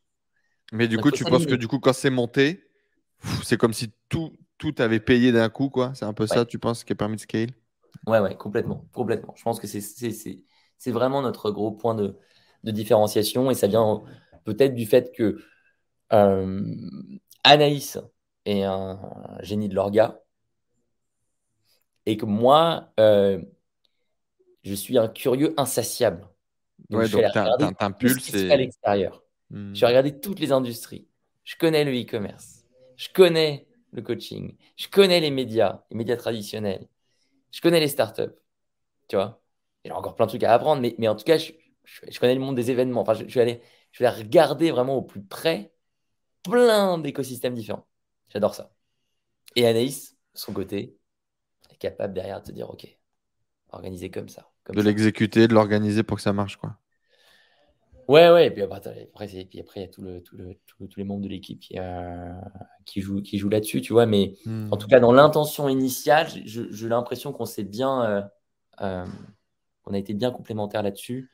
Et puis, et et puis, puis, mais avec toi aussi, c'est beaucoup, plus, c'est beaucoup plus en nuance de gris que Alex est à l'extérieur et Anaïs à l'intérieur, parce qu'au final, c'est un sujet sur lequel Anaïs a été vraiment très, très, très forte en vision stratégique, en compréhension de, notre écosystème extérieur, d'une partie de notre écosystème, et à l'inverse, moi j'étais vachement à l'intérieur en lançant notre magazine, en lançant notre livre, tu vois. Bien sûr. Mais, mais en tout cas, on, a, on, se, on se complète bien là-dessus. Top. L'ADS sur le web a complètement changé la capacité d'un business à, démarrer rapidement et à exploser rapidement, à la hausse d'ailleurs, ou exploser en vol aussi. Euh, est-ce que tu penses qu'aujourd'hui, c'est essentiel de faire de l'ADS pour développer et pour réussir dans un business en ligne? Quand je dis réussir, c'est-à-dire avoir un impact vraiment euh, national ou international ça, dépend, euh, ça, dépend complètement du type d'entreprise dont on parle. Euh, est-ce qu'on parle d'entreprise pour un freelance, pour un e-commerce euh, Non, je, crois qu'avant les, publicités, ce qui est le plus important, c'est la notion de communauté. Quoi. Parce que les entreprises se construisent aujourd'hui autour de communautés. Réussir à agréger des communautés de fans, de passionnés, c'est le plus important. Définitivement un élève de cette Godin tribe, quoi. Oui, complètement, complètement, complètement. Ok, tribe, tribe before ads. Ouais, tout à fait. Moi, moi je, crois vraiment que les entreprises aujourd'hui se construisent d'abord sur des médias. Tu crées d'abord ton média et ensuite, pour ce média, pour cette communauté, pour la communauté de ce média, pardon, tu, tu, tu organises des choses autour. Top. Quelle est la différence entre le Alex en PLS de 2016 et le Alex en plein succès?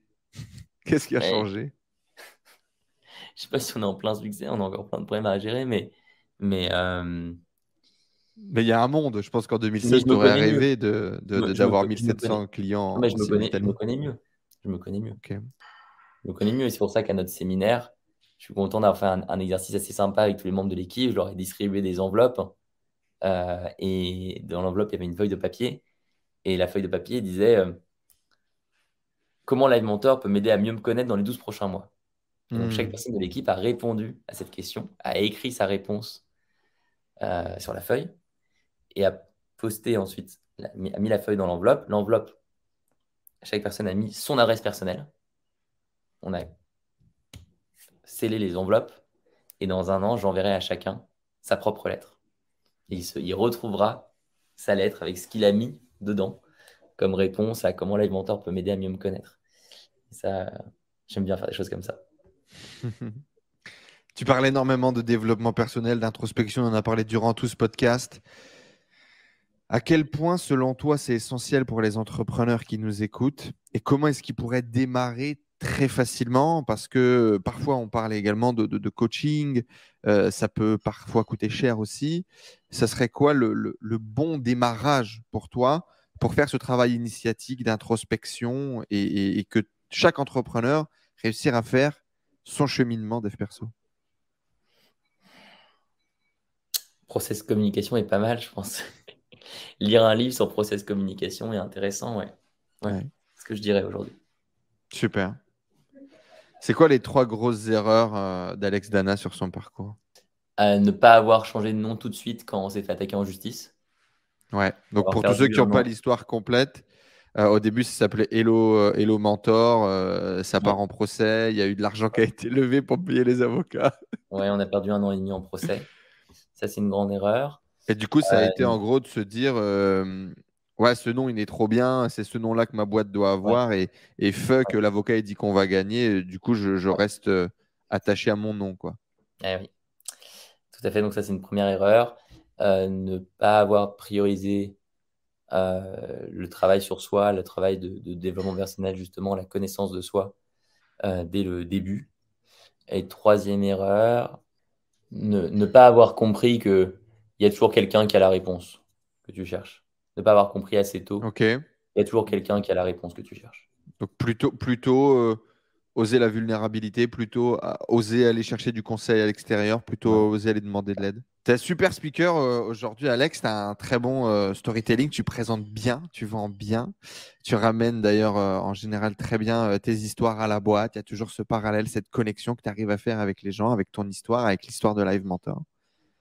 Mais c'est quoi les trucs socialement moins acceptables qu'on ne sait pas pour toi et que tu vas nous partager aujourd'hui? C'est-à-dire J'en sais rien, moi. Les trucs qui, les, les trucs qu'on met pas logiquement dans une interview, quoi. Tu vois, les trucs où c'est quand même moins sexy d'en parler, quoi. Euh, les trucs moins sexy. Des trucs dont j'ai honte, par exemple, dans mon parcours? Ouais, par exemple, ou euh, même, euh, même d'un point de vue perso, quoi, où effectivement, moi, je, je, je, crois vraiment, j'ai beaucoup étudié ce concept d'authenticité, de vulnérabilité, dans, ce, dans cet objectif d'être authentique, d'être moi-même, de ne pas avoir à porter trop de masques en société ou dans le YouTube, etc. Mais au bout d'un moment, c'est vrai que tu peux pas non plus tout dire parce qu'il y a des choses qui ne ça, sert à rien quoi tu vois. Faire une vidéo en pleurant pour dire que tu t'es planté bon euh, ça a aidé personne dans les faits. Et euh, il y a des trucs un peu effectivement moins sexy euh. moi, je, pense qu'avec le temps on, devient de plus en plus vulnérable. Et tu vois par exemple j'ai fait une publication dans la communauté de Live Mentor où j'ai raconté les deux burn-out que j'ai fait en 2016-2018 et comment je pleurais dans le métro londonien donc ouais, j'essaye d'aller dans cette démarche-là. Tu vois, dans mon premier livre, j'ai raconté comment j'étais un très, très, très, très mauvais dirigeant à une époque. J'étais très dur avec les gens et je, j'étais persuadé en fait que je pouvais pas devenir ami avec des gens de la boîte et hmm. je, je, détestais tu vois, faire des soirées avec les gens de l'équipe. Enfin, j'étais vraiment un, un ours débile, quoi. Vraiment, vraiment bête, quoi. Et euh, donc ça, ouais, c'est pas une, c'est pas une période glorieuse, hein, clairement. C'est quoi ta bizarrerie à toi, du coup? C'est quoi ton truc un peu chelou qui te caractérise? Je suis rapide. ma caractéristique la plus euh, prononcée, c'est que je suis très rapide. Très rapide et parfois trop rapide. Et parfois, c'est une très grande qualité. Parfois, c'est un très grand défaut.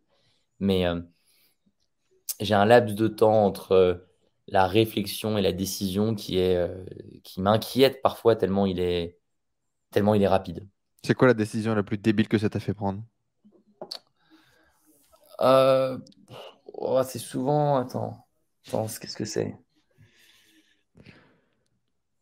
C'est souvent lié à des projets. C'est que je décide du jour au lendemain ouais, de lancer un projet. Tiens, on va faire cet événement. Allez, je décide la semaine prochaine. Et en fait, euh, du coup, j'ai 4 nuits où je peux pas dormir parce que je poste dessus comme un dingue.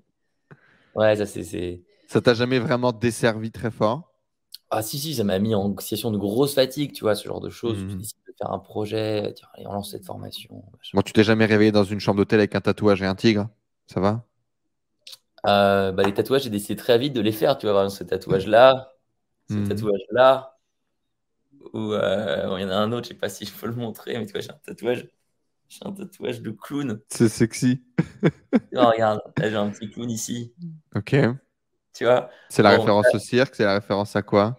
Ouais, c'est référence au cirque. Mais, mais euh, ça, c'est rigolo parce que c'est un sujet où les gens, normalement, font un tatouage, ils, décident pendant six mois, ils hésitent. Moi, moi, je suis allé, moi, tu savais, quand je fais mes tatouages, je suis allé sur Non-Project. Tu connais Non-Project? Mm-hmm. Si tu veux trouver des illustrations gratuites. je vais dans Non-Project, je tape clown, je prends un truc sympa, je le donne au tatoueur et c'est parti, quoi. Et tu kiffes Bah, je suis rapide, quoi. Voilà. C'est bon, c'est comme ça. Si tu faisais pas live mentor et tu faisais pas l'éducation, tu ferais quoi dans la vie? Euh, Acrobate. C'est quoi la définition de la réussite aujourd'hui pour Alexandre Dana? Se connaître. Est-ce que tu es heureux aujourd'hui? Ouais. Est-ce qu'on est entrepreneur ou est-ce qu'on le devient? Tout le monde l'est. Et pour, et pour clôturer, c'est quoi ta définition d'une tribu? Des individus qui se, qui se réunissent à un moment pour se soutenir dans leur quête personnelle tu marketes encore mieux mon produit que je ne pourrais le marketer moi-même. Merci beaucoup, Alexandre Dana. C'était un réel plaisir d'échanger avec toi et de, rentrer un peu dans ta tête, de se mettre dans tes baskets. Est-ce que tu as kiffé ce moment? Bah ouais, c'était super. Écoute, comme je te disais la dernière fois, vraiment, euh, je trouve que tu as une manière de mener les, podcasts qui est complètement unique. J'ai jamais vu ça. Je trouve que c'est un grand, grand, grand talent. On passe vraiment d'un sujet à l'autre avec énormément de fluidité. Euh, très bonne prise de parole aussi, très bonne diction. Tu vois, beaucoup de podcasteurs qui ont du mal avec les E, les, les, zones de blanc. Hmm. Mais euh, non, ouais, j'ai trouvé ça super sympa. Et puis alors, le, démarrage avec le tarot, de toute façon, tu m'as. On s'est fait kiffer, on s'est bien fait kiffer. Merci beaucoup Alexandre Dana. Vous pouvez retrouver bien évidemment Live Mentor dans les liens juste en dessous. Laissez un énorme like. Abonnez-vous à ce podcast. Mettez un 5 étoiles si ça vous a plu. On se donne rendez-vous dans de prochains épisodes avec des entrepreneurs tous plus fous les uns que les autres. Alex, à ton avis, je devrais faire passer qui euh, dans, ce podcast? Qui est-ce qui serait drôle euh, d'avoir euh, Alors, quelqu'un qui serait un entrepreneur qui serait impressionnant. Pas trop quand même, mais pas un PLS. mais impressionnant dans son, dans son, son originalité. je pense que tu as alors, il y a deux personnes que je connais bien en ce moment, Claudia et Mélanie, d'un projet qui s'appelle Self Love Project. Une entreprise s'appelle Self Love Project, c'est du coaching amoureux. C'est assez, assez incroyable ce qu'elles font. Je pense que tu pourrais passer un très bon moment. C'est noté, mais c'est noté. C'est parfait. Merci beaucoup, euh, Alexandre Dana. En tout cas, les amis, on se donne rendez-vous très bientôt, euh, certainement jeudi prochain, pour un prochain podcast d'un entrepreneur incroyable. Alex, on te donne rendez-vous très bientôt dans la tribu. Quand tu veux, tu reviens, tu es ici chez toi. Merci beaucoup d'avoir participé à, cet exercice. Et on te souhaite beaucoup d'amour et de réussite pour les prochains projets euh, devant toi. Ciao, ciao. À bientôt, tout le monde. Ciao. Ciao.